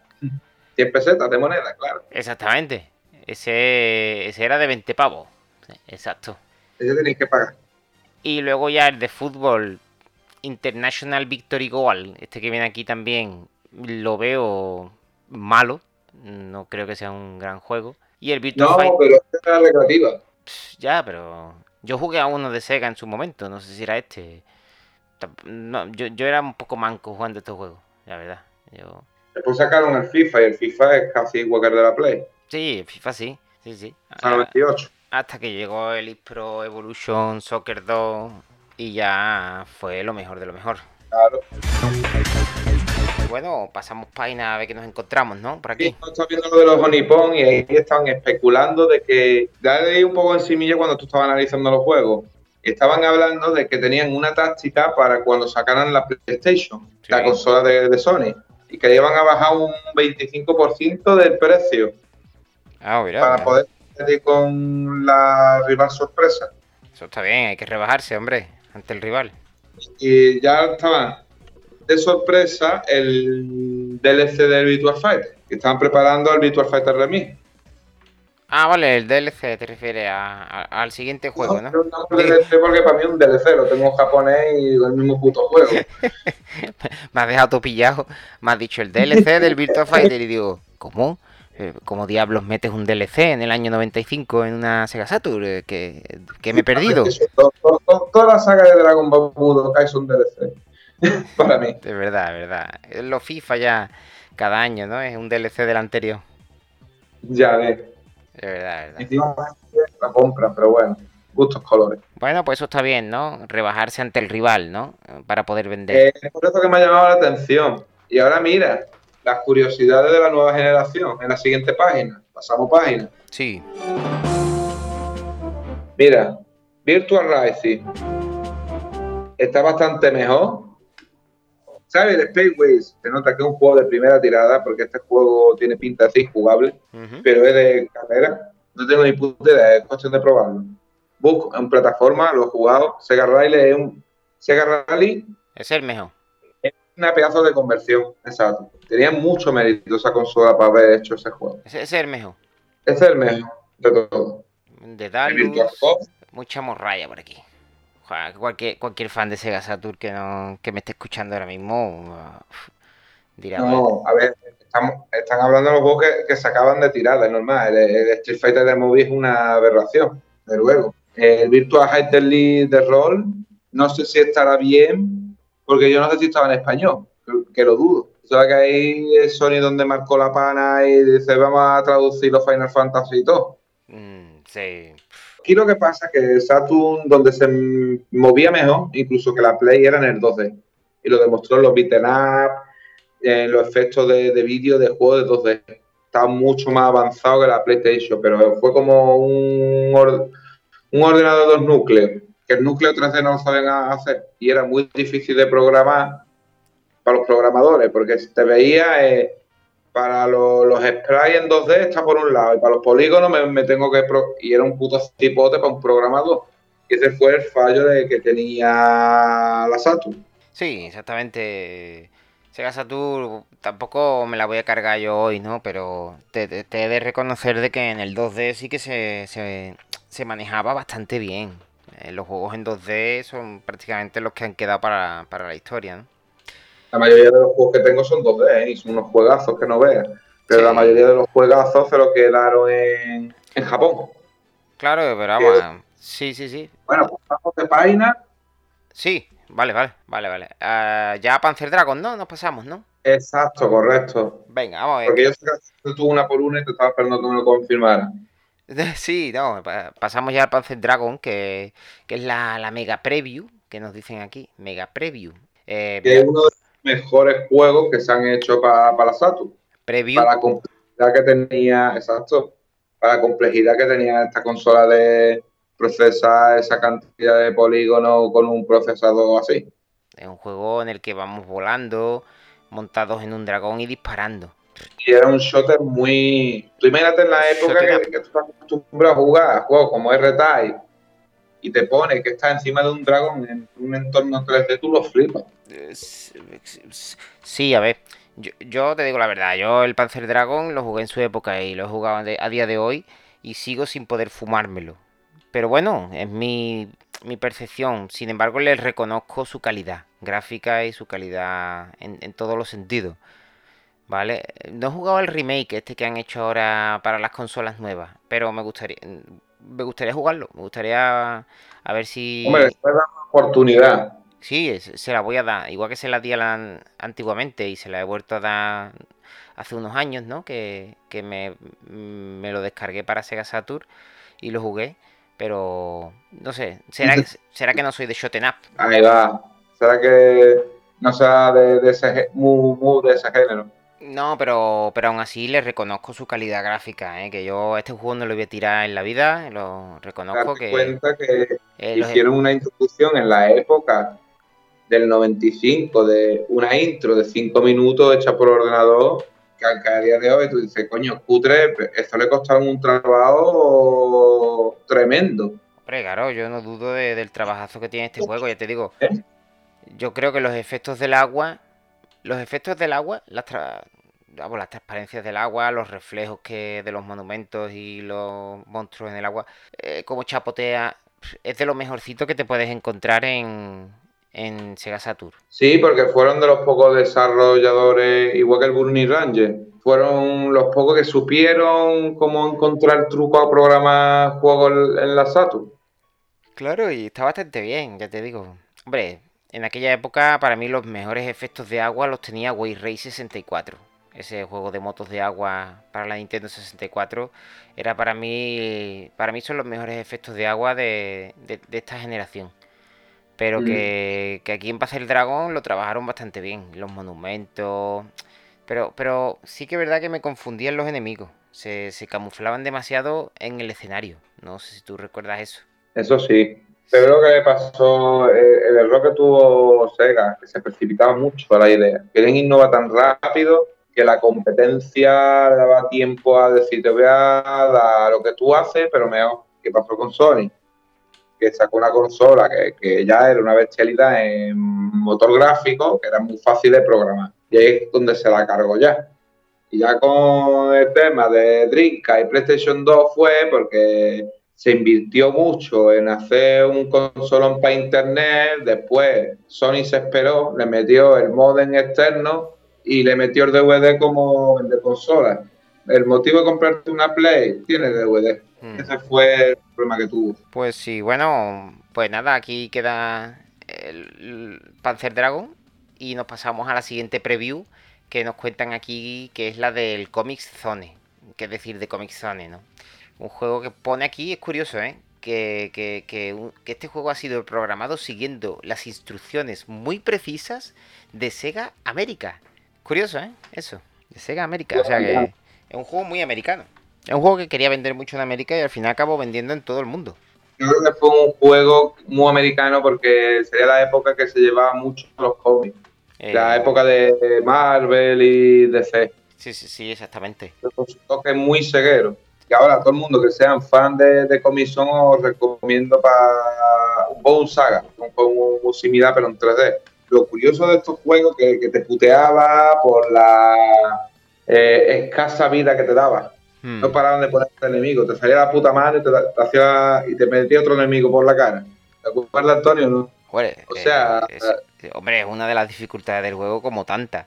El juego es que casi, casi. Tienes que jugar de una manera si no, no te lo pasa. O sea, tienes que buscar la manera de que, por ejemplo, tú tienes que romper una alcantarilla. La alcantarilla la puedes hacer de rebote, por ejemplo. Sí y que explote, que la onda expansiva no te da a ti, o tú le das a la alcantarilla y te explota directamente a ti la, alcantarilla, porque tiene una de estas dinamitas al lado, cosas así. O puedes abrir la jaula de la rata, la rata va a la alcantarilla y ya se abre solo. Sí. Mucha curiosidad del juego. Es, bastante difícil, ¿eh? ¿eh? Y es uno de los, una pena de juego en España porque todo el mundo se lo habrá chupado en inglés cuando el juego estaba traducido en español. ¿Este juego en Mega Drive estuvo traducido? Está en español. Vamos, lo tengo en Genesis, original completo y lo tengo en PAL. Tú te vas a opción en el PAL y puedes ponerlo en español. Y te entera toda la historia en español, está totalmente traducido al español. Ah, pues mira, es curioso saber eso. Yo, yo, este juego lo tengo, ¿eh? Lo tengo. Tengo el cartucho suelto por ahí en una caja de zapatos donde tengo unos cuantos juegos de Mega Drive. Y el cartucho suelto segunda oportunidad ya por la historia, por lo que sea. Sí, hombre, claro. Sí, sí. El juego es muy bonito. A mí me gusta mucho. Lo que pasa que sí que es verdad que es bastante difícil. Es que te lo ponen un poco complicado. Es, que es muy putada, Iván. Es que es lo que hemos hablado en otros podcasts. Que era un juego muy justo, que como no lo jugaron de una manera, no te lo terminamos, tío. Me llegué bastante lejos y me cagué la puta. Digo, ahora tengo que empezar el juego del principio, me cago en sus muertos. Totalmente, ensayo y error, ensayo y error.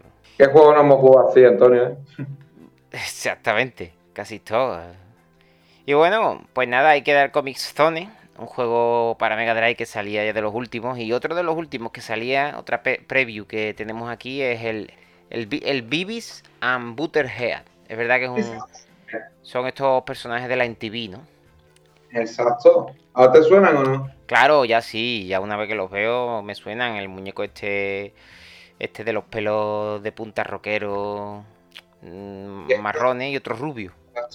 Sí, no conozco mucho de ellos, ¿no? Sus nombres son Bibis y Butthead y saltaron a la fama desde las pantallas de televisión de, medio mundo con presentadores de... Eran horrendos, vamos. Eran presentadores de la NTV. Exacto. Y este juego salió para Mega Drive, fíjate, eh, qué curioso, tío. Los, gráficos son en 2D, son así dibujados que parecen sacados de la revista El Jueves y muy coloridos. y, tiene una foto que me ha hecho gracia, dice, una postura muy rara, tío, con el culo y, como enseñando a hacer a los otros. Es que este juego era de... Era el típico dibujo americano asqueroso, pues, pues esto era. Exactamente. Era, era lo típico en América. Era de, ser gamberrete y hacer travesuras y estas mierdas. Ya, sí, sí, sí. Ya en esta época América tiraba mucho para, que se sacaran juegos en Mega Drive. el Comizone como que viene, viene prácticamente de América. El, este juego también viene de América, de la NTV. El de McDonald's también. Es muy americana la, Mega Drive en general. Eh, tiene un aire muy americano y todo fue debido a las presiones que que, hizo en Sega el señor Tom Kalinske, que era el director de Sega América y al cual le debemos mucho. Y el cual yo creo que fue de los pocos que no tuvo nada que ver con el hundimiento de Sega. Es más, si este hombre hubiese dirigido Sega en Japón, Sega a día de hoy seguiría, vamos, yo qué sé, haciendo consolas. Así te, lo digo, desde ya. Ah, ya, porque vamos, muchos títulos y se potenció mucho hizo todo lo posible porque hasta la Sega Channel salió ahí en Estados Unidos, cosa que aquí en España vimos un mojón. Y, mira que Tom Kalinski no venía del mundo de los videojuegos, ¿eh? venía de dirigir Mattel, o sea, de sacar Barbies al mercado. O sea, pasó de sacar Barbies al mercado a sacar consolas de Sega. ¿Cómo te bueno, Barbie no, también, ¿no? no vamos a hacer, vamos a generalizar un poco. sí, venía de Mattel, había sacado, Exacto. Había sacado unas cuantas Barbie. es verdad. Prácticamente el Genesis, eh, eh, eh, el videojuego horrendo de la Barbie. Yo, ese tío se trabajaba en Mattel, claro.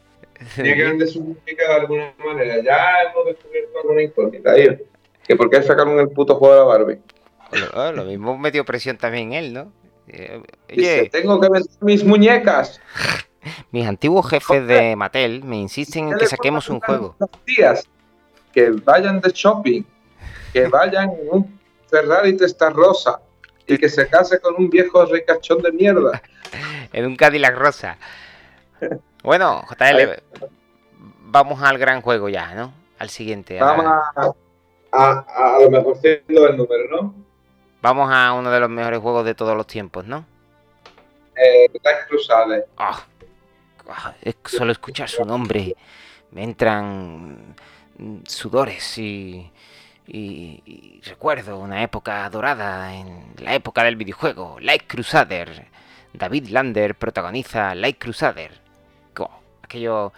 Yo es que ese juego lo viví muy de cerca en, aquella época. Yo ese juego lo llegué a tener en el año, no sé si fue 97 o 90 y... Claro, este juego si es del 95, si salió en el 95, yo lo tuve ya dos años después, amigos míos. ¿eh? es un pedazo de juego. Esto, yo para mí, a mí era mi favorito de la Mega Drive. Y a día de hoy es probable que siga haciéndolo. Sí, sí. Yo para mí... impresionaba la, perspectiva de, del juego, lo detallado que estaba los... Es lo que te he dicho yo. Eso cada juego que hacía los pulías. No sé qué coño le hacía los juegos que hacía una puta joya. Sí, sí, sí. Este juego, cualquiera que lo. Un pelotazo. Este fue el último pelotazo que sacó. Sí. Y era un pelotazo ya rivalizando a, lo que venía. Sí, además, este juego vendió bastante bien, ¿eh? Este juego tú le pones una música más molona. Puedes poner un juego de PlayStation. Perfectamente. Como juego de primera tira de la PlayStation, le pones una banda sonora que te caga, aunque no le hace falta. ¿Me entiendes, no? con instrumentos reales y todo. ¿Tú me entiendes lo que quiero decir, no? Sí, sí. Es un juego que, era muy, actual. Es un juego que no. ¿Cómo se dice? Atemporal, ¿no? Exactamente, atemporal. Este juego a día de hoy tú puedes coger el Crusader y ponerte a jugar y vas a disfrutar de un juego que prácticamente puede ser cualquier juego retropixel que salga a día de hoy. Exacto. Puede ser cualquier juego que, de estos que se hacen a día de hoy para móviles, para Switch, para PC, para en Steam. Todos los juegos que hacen las pequeñas compañías pues las pequeñas compañías no quiere decir que en aquel momento Sega fuera una pequeña compañía, sino que una pequeña compañía es capaz de hacer hoy en día lo que hacía una gran compañía en los 90.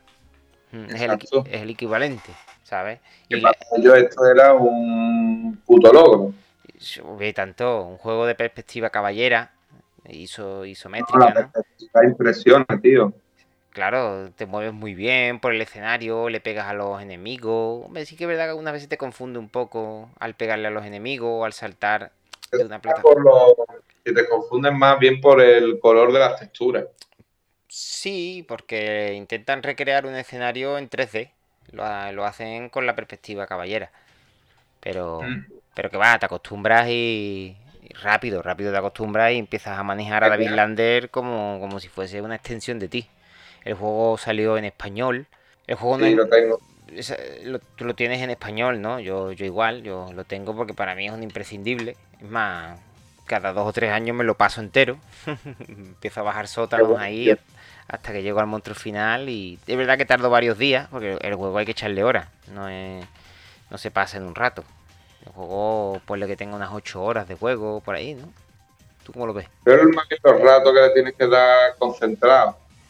Claro, los puzzles, hay puzzles, hay enemigos, jefes finales, está todo muy bien diseñado. Y la banda sonora es preciosa, vamos, eh. la banda sonora está muy pero que muy bien compuesta. Es increíble, tío. Es que aspecto gráfico, sonoro, lo que te he dicho, a veces tú decías, esta gente podrían haberse quedado trabajando con un SNK perfectamente. Pues podrían, claro, es que según pone aquí Treasure, que es la que hizo el Last Crusader, venía de hacer dos juegos como Gunstar Heroes para Mega Drive. Claro, Y el Dynamite Heady, que eran, vaya dos juegos, ¿eh? Pues, juego, pues sacaron este, no veas. Ha dicho algo. Ha dicho algo. Ha dicho algo, vamos, vaya dos, dos juegazos normal que culminaran su, su, su, su, trayectoria por Mega Drive con este Light Crusader. Un juego donde vamos cogiendo muchos ítems, vamos cogiendo espadas distintas, ¿sabes? Y un juego que se exprimió bastante bien en la Mega Drive. Eh, y también guanteletes, escudos, eh, ¿cómo se dice esto? las armaduras. Las armaduras también las íbamos mejorando. Entonces, eh, en ese sentido es un juego de aventura, pero que en ese sentido también es un RPG, ¿no? Porque tienes un rol y, y encima vas avanzando y mejorando. Lo que pasa es que la perspectiva llama mucho que era lo, curioso que a una consola tan limitada como Mega Drive a, hacerlo de esa manera, tan brutal. Exactamente, exactamente. Y ya te digo, el juego estaba en español. Y todo el que lo quiera en español lo tiene que comprar en español. Porque si te compras uno en Alemania o te compras, eh, te metes en eBay y, te compras uno en Inglaterra, el juego va a estar en inglés. Eh, es lo malo que tienen esas cosas.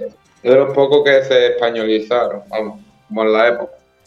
Sí, yo supongo que será porque el juego contiene tanta información que tampoco, yo qué sé, le podría meter varios idiomas. No sé si será por eso.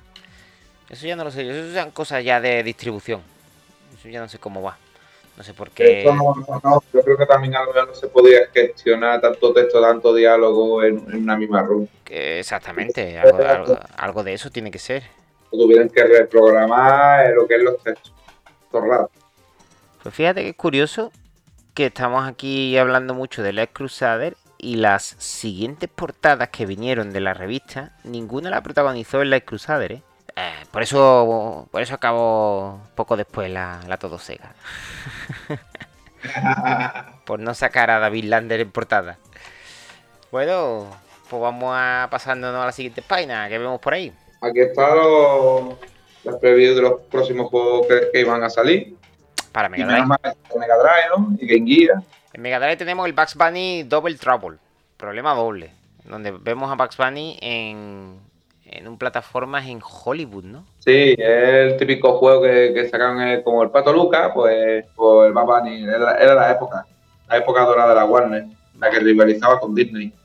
Pues sí, sí, sí. Poco más, poco más. Y luego los Looney Tunes. Y luego tenemos uno de Game Gear, que es la, el juez Dredd. ¿Tú este lo has jugado? El juez 3 no, pero pinta muy bien, ¿eh? Bueno, sí, mira, las imágenes no pintan nada mal, ¿eh? Es un juego de disparo, de acción, lateral. Esto te lo tienes que buscar tú para pa el Overdrive de, de Master. Sí, sí, sí, de Master no, de Game Gear. Sí, sí, lo- yo creo que lo tengo, ¿eh? El juego. No, digo convertido. Ah, vale, sí, sí, sí, las conversiones que hacen de Game Gear para que las puedas jugar en pantalla, ¿no? En, en una, en una Master System, ¿no? Tenemos que dar un- una oportunidad.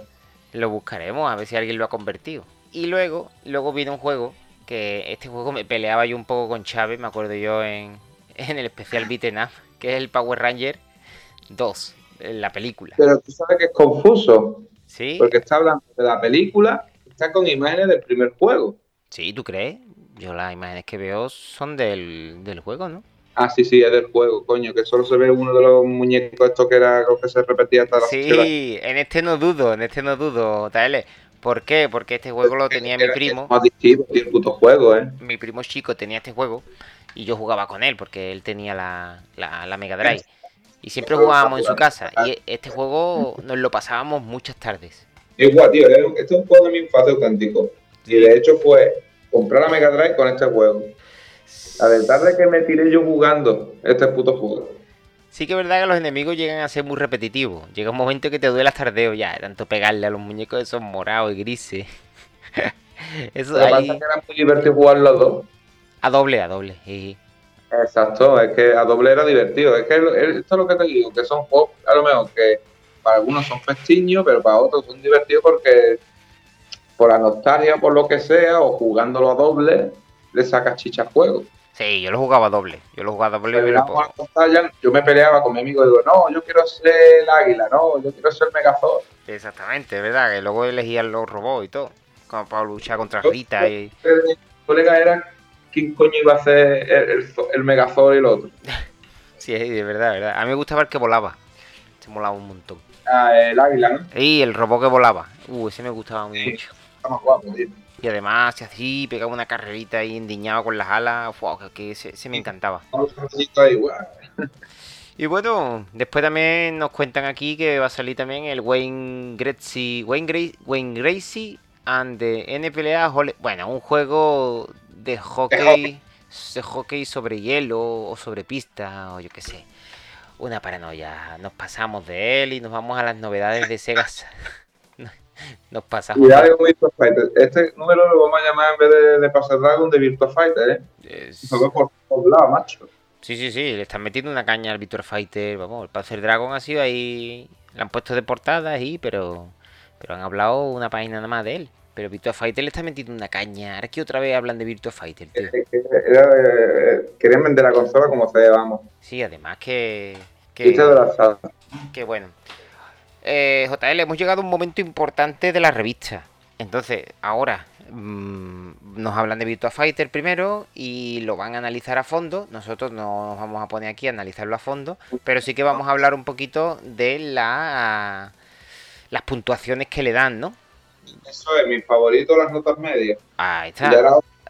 Pues dale caña ahí. Primero analizan los gráficos, ¿no? Luego la música. Virtua Fighter de gráfico le dan un 91. De música le dan un 93. De efectos especiales y FX un 89. De movimiento un 93, aunque no estoy muy de acuerdo. De control un 93 que tampoco estoy de acuerdo. De diversión se han sobrepasado. Y un 92% de una nota tan exagerada. la Lo media. mejor, la increíble fluidez de animación que presentan los luchadores. Es Uh. una nueva forma de luchar. Lo peor, esos polígonos que desaparecen. Es Mejor que hubieran sacado directamente la segunda parte, lo que opino yo. Opinión personal. Eh, está gracioso. eh. Lo mejor, la increíble fluidez de animación que presentan los luchadores, dice. A ver, sí, pero sí, Pero, sí, claro, porque ¿Tú sabes por qué dicen esto? Porque lo compara con el 32X, que, que, que, que eso era morir por Dios. Hmm. Este era algo mejor hecho. A mí me Pero seguía parece. siendo pe- Pestiño cuadriculado. A mí me parecen los viejecitos de aquí del Club Yeye. bueno, Pero yo, yo- es que yo he jugado muchos años al Virtua Fighter 2 y estoy viendo las fotos. Mira que lo he jugado y todo y, y lo he apagado corriendo. Pero que yo, el Virtua Fighter 2 está 20.000 veces mejor hecho. ¿eh? hombre, si ya no mejoraban en el 2. Ya Bueno, ves. eh, ya, Y ahora, el análisis el del, Daytona. del Daytona usa. por fin, ¿no? Algo más diferente, que se ve un poquito de las pistas, del modo principiante, avanzado y experto, que el, experto es el que tenía más chicha de todas. Hombre, este juego sí molaba, ¿eh? Este juego sí que digo yo, no me hubiera importado que hubieran analizado 80 veces este juego, más que el Virtual Fighter, la verdad. Este juego es como una evolución. Fíjate, ¿eh? La nota, para que digo yo que muchas veces que veo, te voy a comparar el análisis de un juego con otro, casi la misma puta nota, pero tiene por chiripa mejor nota. Sí. Pero Virtual Fighter da mejor música. Mejor música, bueno, eso es posible, porque es un juego de coche, salvo el, el Outrun. Ha puesto mejor nota de música el Virtual Fighter. Sí, claro, por eso te digo que andaron los dos ahí. ahí. de audio, que era de CD. Y punto por punto, notas de 92, música 89, efectos especiales y FX 93, de movimiento 94, control 93, diversión 95. Yo como usuario del juego de recreativa, como en la Saturn, la nota es muy, muy acorde, más que el Virtual Fighter. Que la opinión es que Roza decir que es un juego que a la perfección, es que estaba, tenía mucho mérito, al igual que Sega Rally tenía un mérito bestial y que lo mejor que ha realizado un trabajo increíble con todos los frentes a la recreativa. Y si hubiera sido 60 Hz, tú lo flipabas, pero bueno. Lo peor, la súbita aparición de polígonos. A ver, eso está refiriéndose al efecto este de Vanishing Point, los efectos de puntos de fuga. Y eso lo tenían todos los juegos de conducción en la época. Eso es muy perdonable. ¿Tú sabes lo que es los efectos de fuga, no, Antonio? No, no, cuéntame. Es que estaba mirando una cosa cara de comentar. Los de conducción era que el coche iba muy follado, o sea, que iba muy rápido, y tú al fondo del escenario tú veías cómo se ve, iba apareciendo los polígonos de las curvas de fondo. ¿No te ha pasado alguna vez cuando tú estás jugando un juego de, coche antiguo, que tú estás corriendo y tú ves al fondo de la pantalla y ves que va apareciendo los polígonos? Sí, sí, sí. se va recreando. Eso es los puntos de fuga. En el Vanishing Point de la PlayStation eliminaron ese efecto. Sí, mejoraron el efecto de cámara para que no se viera ese error gráfico. Es un error gráfico que tenía todos los juegos de coche en la época. Eso se corrigió. Las eran muy limitadas para cargar esos datos. Exactamente, sí, sí. Eso se corrigió en el. Se corrigió mucho en el Colin McRae Rally, en el 1 y en el 2. Se corrigió bastante. Los escenarios eran muy largos. Y el Vanishing Point, que ni se nota. Pero la jugabilidad era un poco rara, tío. Claro, es que requieres de más memoria, está, porque estás mostrando el escenario con muchísima profundidad. Exacto, a eso es lo que se refiere los polígonos con esta puntuación, que la vemos adelantada para su época, ¿eh? Tú, tú te has... Hombre, en aquella época estaban probando todas estas cosas. ¿Tú, tú te no, pero que han hecho una, una revista del 95, esa sujeción, cuando todos los juegos tenían el mismo defecto gráfico, me ha parecido de la mala de curioso, ¿eh? La fuga de polígonos. ¿Te, has dado cuenta de quién está en el ajo aquí en este, en este análisis? A ver. a ver si conoces a alguien aquí de estos dos que de estos dos nombres. Oscar del Moral. Sí, Oscar del Moral no sabría decirte quién es. Pero Sonia Herrán sí. ¿Sabes quién es Sonia Herrán? ¿Sabes, quién es Sonia Herranz? No, cuéntame, cuéntame, tú te es eh, directora de hobby consolas a día de hoy y creo creo que es la subdirectora o algo así de o, jefa redactora de la Retro Gamer. Esta tía es muy importante. Esta tía está a nivel de, de Bruno Sol, ¿vale? Son Sonia Ranz y Bruno Sol son a día de hoy los que mueven un poquito el todo el tema de revistas y y bueno, y Bruno el retro. El otro te da una parrafada que te caga para decir que es un buen juego. y el otro... dos líneas te lo ha dicho todo. En dos líneas te lo ha dicho todo. Es que Sonia Ran, claro. Sí, sí, es ella. Es una máquina, tío. Dice, jugar es la única manera de descubrir por qué Daytona es tan especial, sobran las palabras. Ya está, cómpratelo. Ah, pues. que sabe la. Pues, Así no, que... Yo creo que tiene que dar 20.000 vueltas. Pues, pues perfecto, ya está. un juego en la época, un juego de, indicar que se deforma, tío, ¿qué más quiere, tío? Con una consola que encima era un coñazo de programar. Que mira, que si te das cuenta en una de las capturas se ve hasta un caballo y todo, tío. Un caballo. Si te das cuenta, estoy viendo ahí un, caballo, tío. que está el coche salió fuera de, la, de la carretera. No lo veo ahora mismo. Ah, vale, sí, sí, un caballo por el medio del campo, tío, es verdad. Joder, macho. Bueno, vámonos a la siguiente página, ¿no? Con el PT Sampras. Sí. Peter Sampras 96. ¿Este juego que tú decías de tenis? Este me gusta también. Este sale en Mega Drive, Sí, sí, sí. Peter Sampras lo veo por todos lados. En todos los lotes estos pestilentes de Mega Drive veo un Peter Sampras. Es muy, eh, pues este juego está muy bien, ¿eh? A mí me gusta, es mi debilidad. Te digo, ¿será un juego de tenis que merezca la pena? Míralo, mira, vamos a ver qué análisis le ponen. Vamos a verle. Pues la nota es muy ajustada, ¿eh? Que no es tampoco que diga porque sea de Sega le vamos a poner una pedazo notaza. Es de Mega Drive de, de la compañía Codemasters. Lo típico. Sí. Eh, gráfico le dan un 90. Que la textura es perfecta de campo, que, que está bien hecho. La música 87 que no existe durante el juego, que resulta menos agradable. En pocas palabras, poca pero buena. Como muchos decimos, lo justo y necesario, ¿no? FX93, voces, voces digitalizadas. Y eso, eh, como decía, hacía que ocupara más espacio los cartuchos y malos de estas compañías. Movimiento 89. Se notan los planos de animación extra a los avances hacia la red Deja, pues mira, bien, ¿eh? deja mucho que desear, dice. Dice, no todos los planos, pero mira, estamos hablando de que es un juego de 16 bits. Pues ese juego está bastante bien, ¿eh? Ya te digo, hay juegos... Un juego que tú digas, uh, yo he visto juegos de tenis peores. Eh, control 88. Una vez cogido el truco, nos resulta difícil restar, pero sacar con intención requiere muchas horas de juego. Hombre, los juegos siempre hacen un reto, dominar cada uno que son las chichas, ¿no? De, lo que jugamos videojuegos hoy en día. Claro, este juego tenía muchas animaciones, muchas animaciones de los personajes. Aquí por lo que veo en la imagen.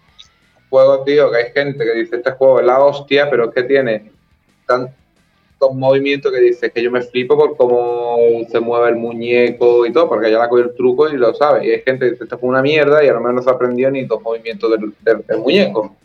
Es que aquí estoy viendo yo el, los, los digamos, los frames de, cada personaje para moverse son 30 frames cada personaje, o sea, 30 movimientos distintos y son y son 7 personajes, o sea, 3x7 3x7 21 210 frames para para crear solamente los 7 personajes. Es impresionante. Impresionante que tenga detalle. Sí, sí, el nivel de detalle, claro. Luego el juego te puede gustar más o menos, pero... lo más simple tiene unos poquitos, para una acción, para otra, para otra. Claro. Y más que con el Alex Baker. Es que, que, el tenista se tira al suelo, pega la voltereta, pega por alto. Son por de animación y que tiene que ir fotogramas, tío. Claro, son 30 fotogramas por cada por, cada personaje y luego son 7 personajes. Son 3 x 7, 21, son 210 fotogramas dibujados a, a mano, digamos, para, para, para crear la animación de... Pues me han entrado ganas de jugarlo, mañana voy a jugar. Yo voy a buscar el, el emulador, en, un emulador por flojera. Me han entrado ganas también de jugarlo yo, ¿eh? Bueno, le dieron un 90%, ¿no? Un 90%, que no estaba mal, no sé qué, Peter Sampra, por Roberto Lorente, por tiempo que cambian los cartuchos, Deportivo evoluciona, PSP es el mejor juego cartucho de la historia de tenis el viajero. Lo mejor, cuatro jugadores con el JK, su enorme jugabilidad. El JK que se quiere decir, tío. Eh, el JK, el JK. Pues eso será algo para, para conectar cuatro jugadores a la vez. Será eso, ¿no? Porque es que lo ponen en diversión también. Sí, sí, sí. Había un periférico, pero se usó muy poco, en el que conectabas cuatro mandos a la Mega Drive. Pero bueno. Yo, lo desconozco. Algunas veces venían como los Micro Machines en el mismo cartucho. Claro. A lo mejor viene incorporado. ¿Tú crees que viene incorporado en el mismo cartucho para jugar cuatro o no? No, eso, el Micro Machine es verdad que traía cuarto puerto, pero era el único. No, no, el JK. Ah, no sé, yo. Eso, ¿eh? Nunca, me ha dado por buscarlo. Peor. Está, mm, como diciendo, nos estamos quedando impresionados. La fecha de Frank que tiene el juego dice lo peor, la animación de los jugadores en la subida de red. Totalmente. Pues. es un juego súper currado, un 90%. Pues mira, te digo, el, el J-Card. eh, el J-Card es lo que tú dices, ¿vale? Y es un cartucho que trae dos puertos de, de mando. Es que- ¿Eso qué quiere decir? Que la consola trae. La consola normalmente ya traía dos puertos de mando. Con lo cual, si querían jugar un tercer jugador, pues introducía su mando en el cartucho. Y si querían jugar un cuarto jugador, introducía su mando en, en, el, en el cartucho. Y te permitía jugar a cuatro jugadores. No era un periférico aparte, no. Era el juego. Y era el juego el que te permitía meterle do- dos mandos más. Y te digo, los juegos que permitieron hacer esto son seis nada más. Si, si esta página no falla su información, que eran dos de tenis, que era el Sampras Tennis 96 y el PT, y el PT Sampra este, y luego el Micro Machine 96 y luego el Micro Machine 2 y también el Micro Machine 1 Y y, el militar. y, y un sexto juego que es el Super Skiomarks. Todos de Codemaster. Sí, sí, que tenía esa peculiaridad. Es curioso, ¿eh? Yo, yo nunca he visto en persona ningún juego de esto. Yo tengo uno. ¿Y tiene los dos puertos de mando? Están los dos puertos de mando en el mismo cartucho. Fíjate, es curioso. Esto es para hacerle un 25 pesetas aparte, ¿eh? Es que, era curioso, que no tenían. Era, ellos mismos no te, no te obligaban a comprar un, un periférico de mierda. Te traían el mismo juego, que eso es lo bueno. Sí, sí. eh, Codemaster, Electronic Arts y había compañías que, que se hacían sus propios cartuchos, ahorrándose así las tasas a Sega, las, tasas por utilizar su, su modelo de pagarle el 1% o algo así de venta por utilizar sus cajas y su. ¿Cómo se dice? Su concha. Exactamente, Su exactamente. Pero en este caso también innovaban. Ha visto que no todo era malo. No, no.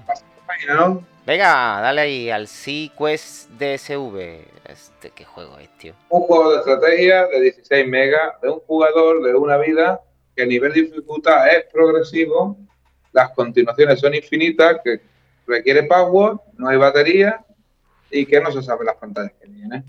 Madre mía, ¿qué, qué juegos más raros hay en Mega Drive? ¿Qué análisis le dan? Mm, hombre, menos mal que no has jugado tú a Hard Life. Ese sí, que, es- ese sí que es malo de cojones. Bueno, no, no digo que este sea malo, pero que es raro, es raro. Yo nunca lo he No, escuchado, tío. es raro y malo. O sea que Eh, encima que, que- que son malos. Y aquí tengo lo de lo que no tiene tu revista. Las postales, Eh, exacto, aquí están enteritas, las tres. la, la- la subiremos al Instagram. Últimas noticias, esta es una postal bomba. Tenemos los días contados. Saluda a tus amigos. Qué chulo. Este verano con Saturn. Qué bonito, tío. Están todos Sega. Qué bonito. Te envío una postal de Riviera. qué chulo. Qué bueno. Bueno, mira, el- este juego lo vamos a pasar. Eh, Le dan un 87%. Ni merece la pena que lo analicemos, tío. Nah, déjalo. Luego, entre otras cosas, porque nos acercamos a las dos horas y vamos a ir finiquitando ya la revista. Y... La revista tiene ficha, ¿eh? Joder. Me cago en la puta. Es que es larga con ganas, ¿eh? Mira que estamos yendo rapidito.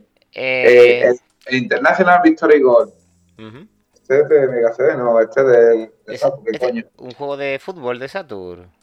Sí, vamos a simplificar la vida, ¿no? De Sega, deportivo, es de Copa D, de uno a cuatro jugadores, tiene cuatro niveles de dificultad, no requiere power, tiene para guardar partidas y 12 equipos de fútbol. Eh, ya está. Un Y, 91%. y una nota de un 91%, más de las que te esperaba, Antonio. Que donde lo peor es en los movimientos de los jugadores, que el balón se desplaza muy bien, pero los jugadores son excesivamente lentos, lo que provoca la ligera pérdida del realismo del juego. O sea que el juego es una mierda, pero no lo quieren decir. Sí, pero... Eh, no, hay Buena cosas, gestión, ¿no? hay cosas que están bien. Hombre, los jugadores son un poco lentos, tú sabes. eh, Pero, pero el juego está bien. ¿Y bien en qué? No, bien, el público está bien dibujado y los colores también. Dice lo peor, que solo haya 12 equipos y además con los nombres de los jugadores falsos. Y le dan un 91% a este. Menos mal que, que ya mismo vamos a hacer un análisis de- del juego este del Malaca. Oh, anda que no. Sí, otro día ya hablaremos con Malaca. Anda que no. Spirou, un juego de Mega Drive, Ah, vale, el Spiru, sí, sí, el Spiru de Mega Drive. A ver qué. de Inforgrade, de 8 megas, de un jugador, de disponibilidad de 3 vidas, nivel de dificultad 3, de Power sí, no tiene para guardar partida, pero tiene 12 pantallas. Pues fíjate, ¿eh? Ha sido muy injusto con este juego. De gráfico 86, respetan el diseño original del cómic, tanto en personaje como en decorado, creando un ambiente inmejorable. Y le dan un 86. Por tus cojones. Música 82. Se adapta cada nueva a las situaciones para reforzar la sensación de estar completamente metido en el papel. Efectos especiales, el excesivo sonido metálico de efectos, resta credibilidad del repertorio, 81%. Vale, movimiento 84, tanto el desplazamiento de los fondos como animaciones de los personajes, sobre todo el Spiro, son suaves y llenas de vida. Control 85, Spiro se deja llevar sin oponer ningún reparo aunque le obliguemos a realizar complejas evoluciones. Diversión 84, el nivel de dificultad medio bajo lo va guiado de los escenarios hacia jugar que es un verdadero placer. Opinión, la mía que la estoy leyendo, que son gustos de mierda, tío. Le da un puto Victory Gold de mierda, un 91, y le das un juego que es notable un 85, y lo peor es que no haya más fases. No, no, no, tiene sentido ninguno. Y encima dicen que lo mejor es el aspecto gráfico, la, variedad de fases. Los análisis. Sí, sí. Y dicen que lo peor es como no saben qué poner, ¿este juego tiene algo malo? Hombre, lo peor es que no haya más fases. Es que ahí va, es como lo del Gastar Hero, que no lo regalen con la Mega Drive. Que no lo regalen. ¿Qué, es lo malo de este juego? Pues no sé, que no lo regalen, ¿no? ya ves. Oh. Que caga. Vamos, seguimos página. Oh, y eh. hay dos Hellworld Oh, el Hellworld de la Mega CD.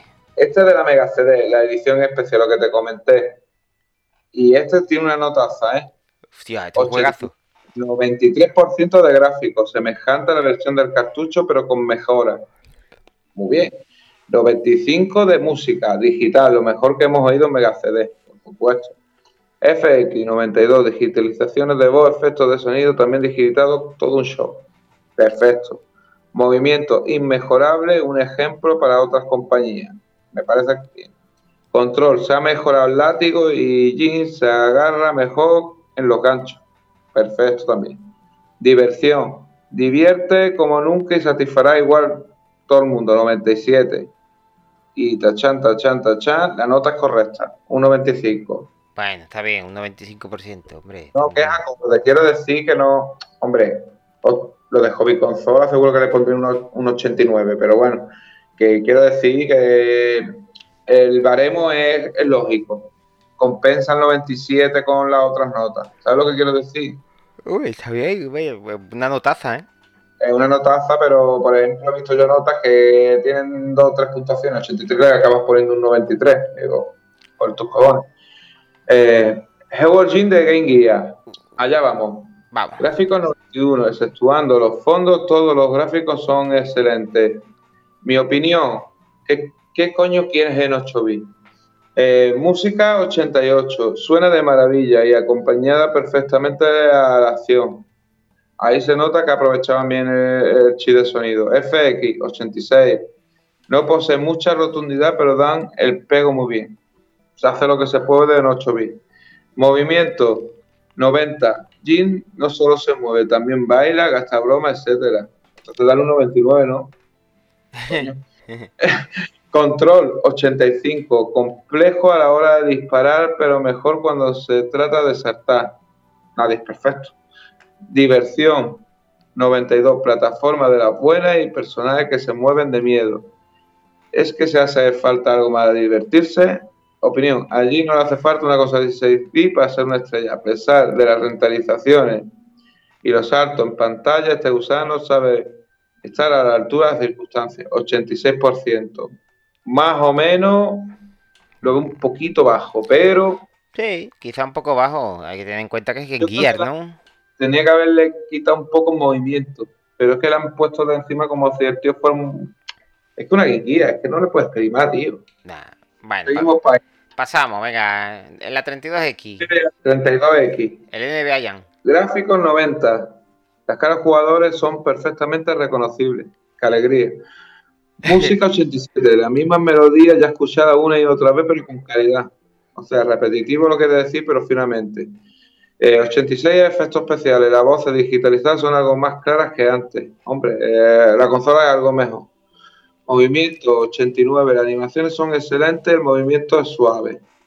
Control 89, continúa siendo muy sencillo controlar la evolución de los jugadores. Diversión 90, especialmente divertido cuando se juega a cuatro jugadores. Opinión, nula novedad en un juego que ya ha demostrado que su jugabilidad en el amplio espectro de consolas domésticas y en las recreativas, 89%. Vale. Eh, más o menos lo veo justo, ¿no? Bueno, es justa la nota. Sí, es justa, está bien. 89 por un juego de baloncesto que, bueno, no tiene mala pinta, hombre. El, NBA Jam. Por fin vemos una nota mala en un juego. En el siguiente. Vamos, vamos, vamos, a aligerar esta, en esta, JL, en esta ya nos quedamos sin tiempo en el programa, así que lo que hacemos es di los, juegos que, han analizado y decimos la, el porcentaje ya global, ¿vale? Vamos a decir directamente la global, ¿no? Claro. 57% hockey. pero espérate, pero lleva un orden, cabrón. Tienes que decir, bueno, van a analizar en Gear el Championship Hockey. Del tirón que ganas, ¿no? Venga, 57% el hockey de la. ¿De, de dónde? o sea, que no se falta que todo. Esto lo vamos a editar, así que tranquilo. No te preocupes, está gracioso. Venga, el hockey. Y luego. Gráfico 58, música 62, FX 45, movimiento 75. Lo mejor del juego. Control 70, tan simple como efectivo. Diversión 54, totalmente descompensada la nota. Total.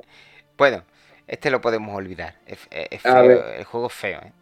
este sí que es más rápido, ¿eh? El juego te lo dejo. Eh, Game Gear, mentira arriesgada, de 4 megas, un jugador, 3 vidas, Power tiene y 6 pantallas. Dado un 57%.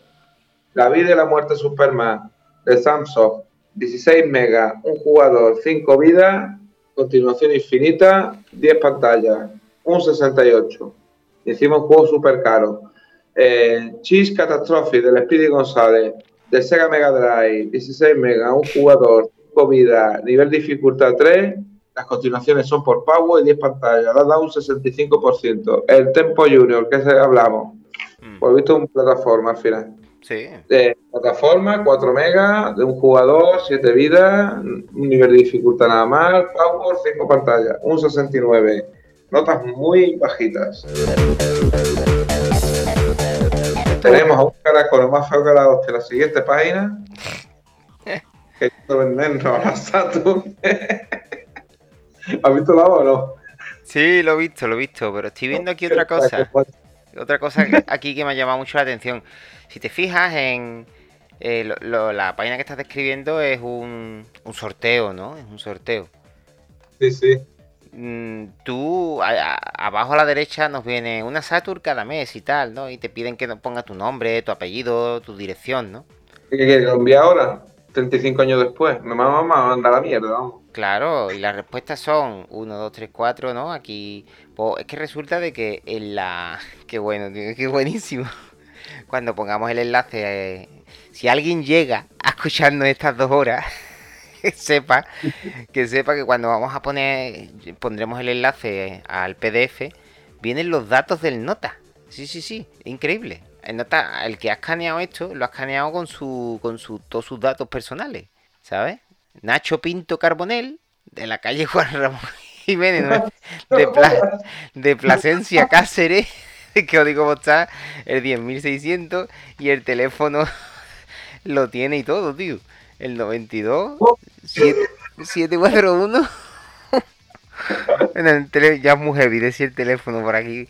Ya te digo, si alguien llega aquí a las dos horas de, programa y, ve esto, es que es de lo mejor que acabo de ver en la revista. El que ha escaneado la revista en Eso tienes que verlo tú, tío, tienes que verlo. No, que yo la tengo virgen, tío. Tú la tienes virgen, ¿no? Hostia, pero es que, hostia, ¿qué, cojones, tío, más, más gordos hay que tener para escanear una revista con todos tus datos, ¿eh? Nacho Pinto Carbonel, cágate. Buscarlo por ahí, hombre, a ver si este hombre lo encontramos y le decimos, tío, que cómo, cómo te fue con la todo sega. Qué bueno. ¿Te llegó Saturn? Bueno, pues nada, mira, lo vamos a dejar ya. Ya lo que viene ya es todo muy, mucho, muy escrito, todo, trucos, guías, ¿eh? trucos, guías y muchas cosas más. Hemos llegado ya a las dos horas del programa. Ya hemos hablado ya más que suficiente. Estoy pasando la página rápido. Hay un Vegeta ahí cuadriculado. Eh, el mapa del Soleil. Así ya vamos hablando rapidito. Es un, es un mapa, vamos, es para que te termine el juego. Sega Club Roll, ¿vale? Eh, las pantallas de mentira arriesgada, los power, los trucos, bien. Esto ya es sesión de trucos, vamos terminando rapidito, menos mal. Truquitos de Mega Drive, como Rezón, Probotecto y un largo etcétera. Me ha venido muy bien porque tengo el juego. Después me voy a los trucos. Eh, trucos de Mega CD, de Holy World, Bloodshot, Howard Jean, Soulface. Eh, trucos de Story Stop, Wolverine, Mr. Nuts. Second Samurai, muy bien. Me las voy a apuntar todas. Y vamos por la última página. Que ya estaré diciendo Antonio, gracias a Dios. JL, gracias a Dios, coño, qué pedazo de revista. y los precios de los juegos de la Mega Drive ya solamente por objetar y plan el último minuto de la discordia, el Soleil valía 10.000 pelas. Bien, bien. El Sonic 3 valía 12.000 pelas. Y en plan su gestión rápida. Todos los juegos rondaban casi los 10.000 pelas o los 12.000 pelas. Estoy viendo los juegos que tengo aquí en la estantería, vamos. El Batman y Robin, Bloodshot, Body Count. Sí, la, es verdad, las novedades valían 10.000 pesetas en Mega Drive. Sin embargo, el Mega Turrican, por ejemplo, aquí costaba 4.000 pelas. ¿Cuál era el más barato? Hombre, el más barato de Master System, el Renegade, valía 1.990 pesetas. ¿Qué te digo yo? De Mega Drive el más barato por unas 2.400 pesetas. un Renegade a ese precio, tío. A 12 euros un Renegade. Esto un día podemos hacer un mini podcast en el que cojamos un... Eh, esto yo quería hacerlo yo varias veces. No, no un podcast tan largo como este, en el que hablamos de una revista entera, sino un podcast pequeñito en el que cojamos un presupuesto y digamos, tío, pues mira, tienes 100.000 pesetas para gastarte. Y, y, ya lo hacemos entre unos cuantos y, y eh, vemos a ver qué compra cada uno dentro del presupuesto de una de, Vamos, por lo que veo aquí yo, eh, con 100.000 pesetas prácticamente sería una Sega Saturn. Es que claro, es que la Sega Saturn no lo hemos dicho, pero es que vale 69.900 pesetas, ¿eh? Con el Virtual Fighter a 80.000. Y ahora meter dos juegos y ya te pasa de, de las 100.000, ¿eh? 80.000 pesetas. Eso es como si costara a día de hoy 800 euros. No, como 800 euros. Esto es como una Play 5. Más. P5, vale 500 euros, que son 50.000 pesetas de la época. Sí, ahora es verdad, la calidad de dinero ha cambiado mucho. Claro, antes un sueldo era de 100.000 pesetas y ahora de 1.000 euros, o 500 euros, 50.000 pesetas. Pero es que aquí vale 80.000. Mega Drive, ¿eh? Ojo al dato. Y no te lo puedes creer. El Megaturrican, tío. Sí, el Megaturrican. 4.000 pesetas. 4.000 pelas. En fin, pues esto lo hablaremos un día. Y ya la última página es la del mercadillo de segunda mano y un reloto guapo de, de Game Gear que, te podías comprar. Y que si te quieres suscribir a casa y la cara del John Catra. Y terminamos todo Sega. JL se va a despedir y el Antonio de la época está cogiendo ya la cama. Pues sí, totalmente. Pues nada, espero que os haya gustado este, este macro podcast, este especial que le hemos hecho a, la, a la revista de Todo Sega. Análisis exhaustivo, yo creo que si lo hubiera hecho una persona hubiera sido a mitad de tiempo. Claro, es que es eso. Pero bueno, como muchas veces nos piden podcast largos y nos piden además interacción entre, entre nosotros, ¿no? Pues, pues hemos hecho este primer podcast en 25 pesetas que, que bueno, ha quedado así. Hemos ido un poco anárquicos, no hemos tenido una estructura en la que hayamos eh, sido estrictos con ella. Pero bueno, no pasa nada. Ha sido una charla muy amena y, siempre nos lo pasamos bien, ¿no? Hablando de lo que nos gusta. No, pasárselo bien, no ha sido nada. Eso sí, el cansancio ya hace mella, por lo menos en mí. hemos hecho la ruta del bacalao. Hecho las rutitas buenas. Julián poner una música del punchi punchi punchi. Ah, oh, es verdad, vamos a poner una música ahora al final del programa. para... Vamos para que nos, nos ponga el alter B.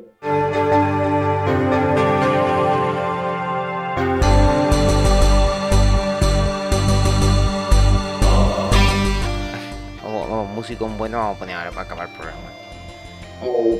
Eh, sí. Hemos empezado con Chimo Bayo, vamos a acabar con, con no sé, con, algo, algo, algo potente, algo potente. Ahora, que no, desde la pecera que nos lo pongan.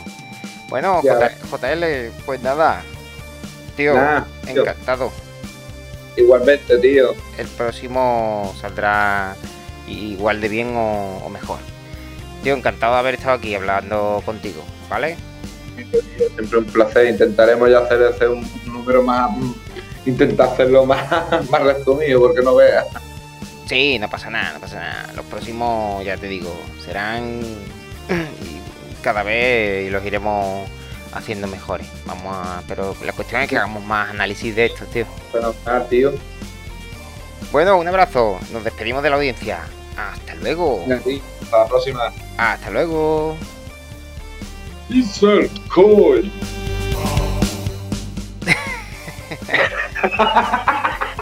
Insert coin, verdad, verdad. Si al final. Oh. no te creas que lo voy a coger y lo voy a poner. ¿eh? Anda ya.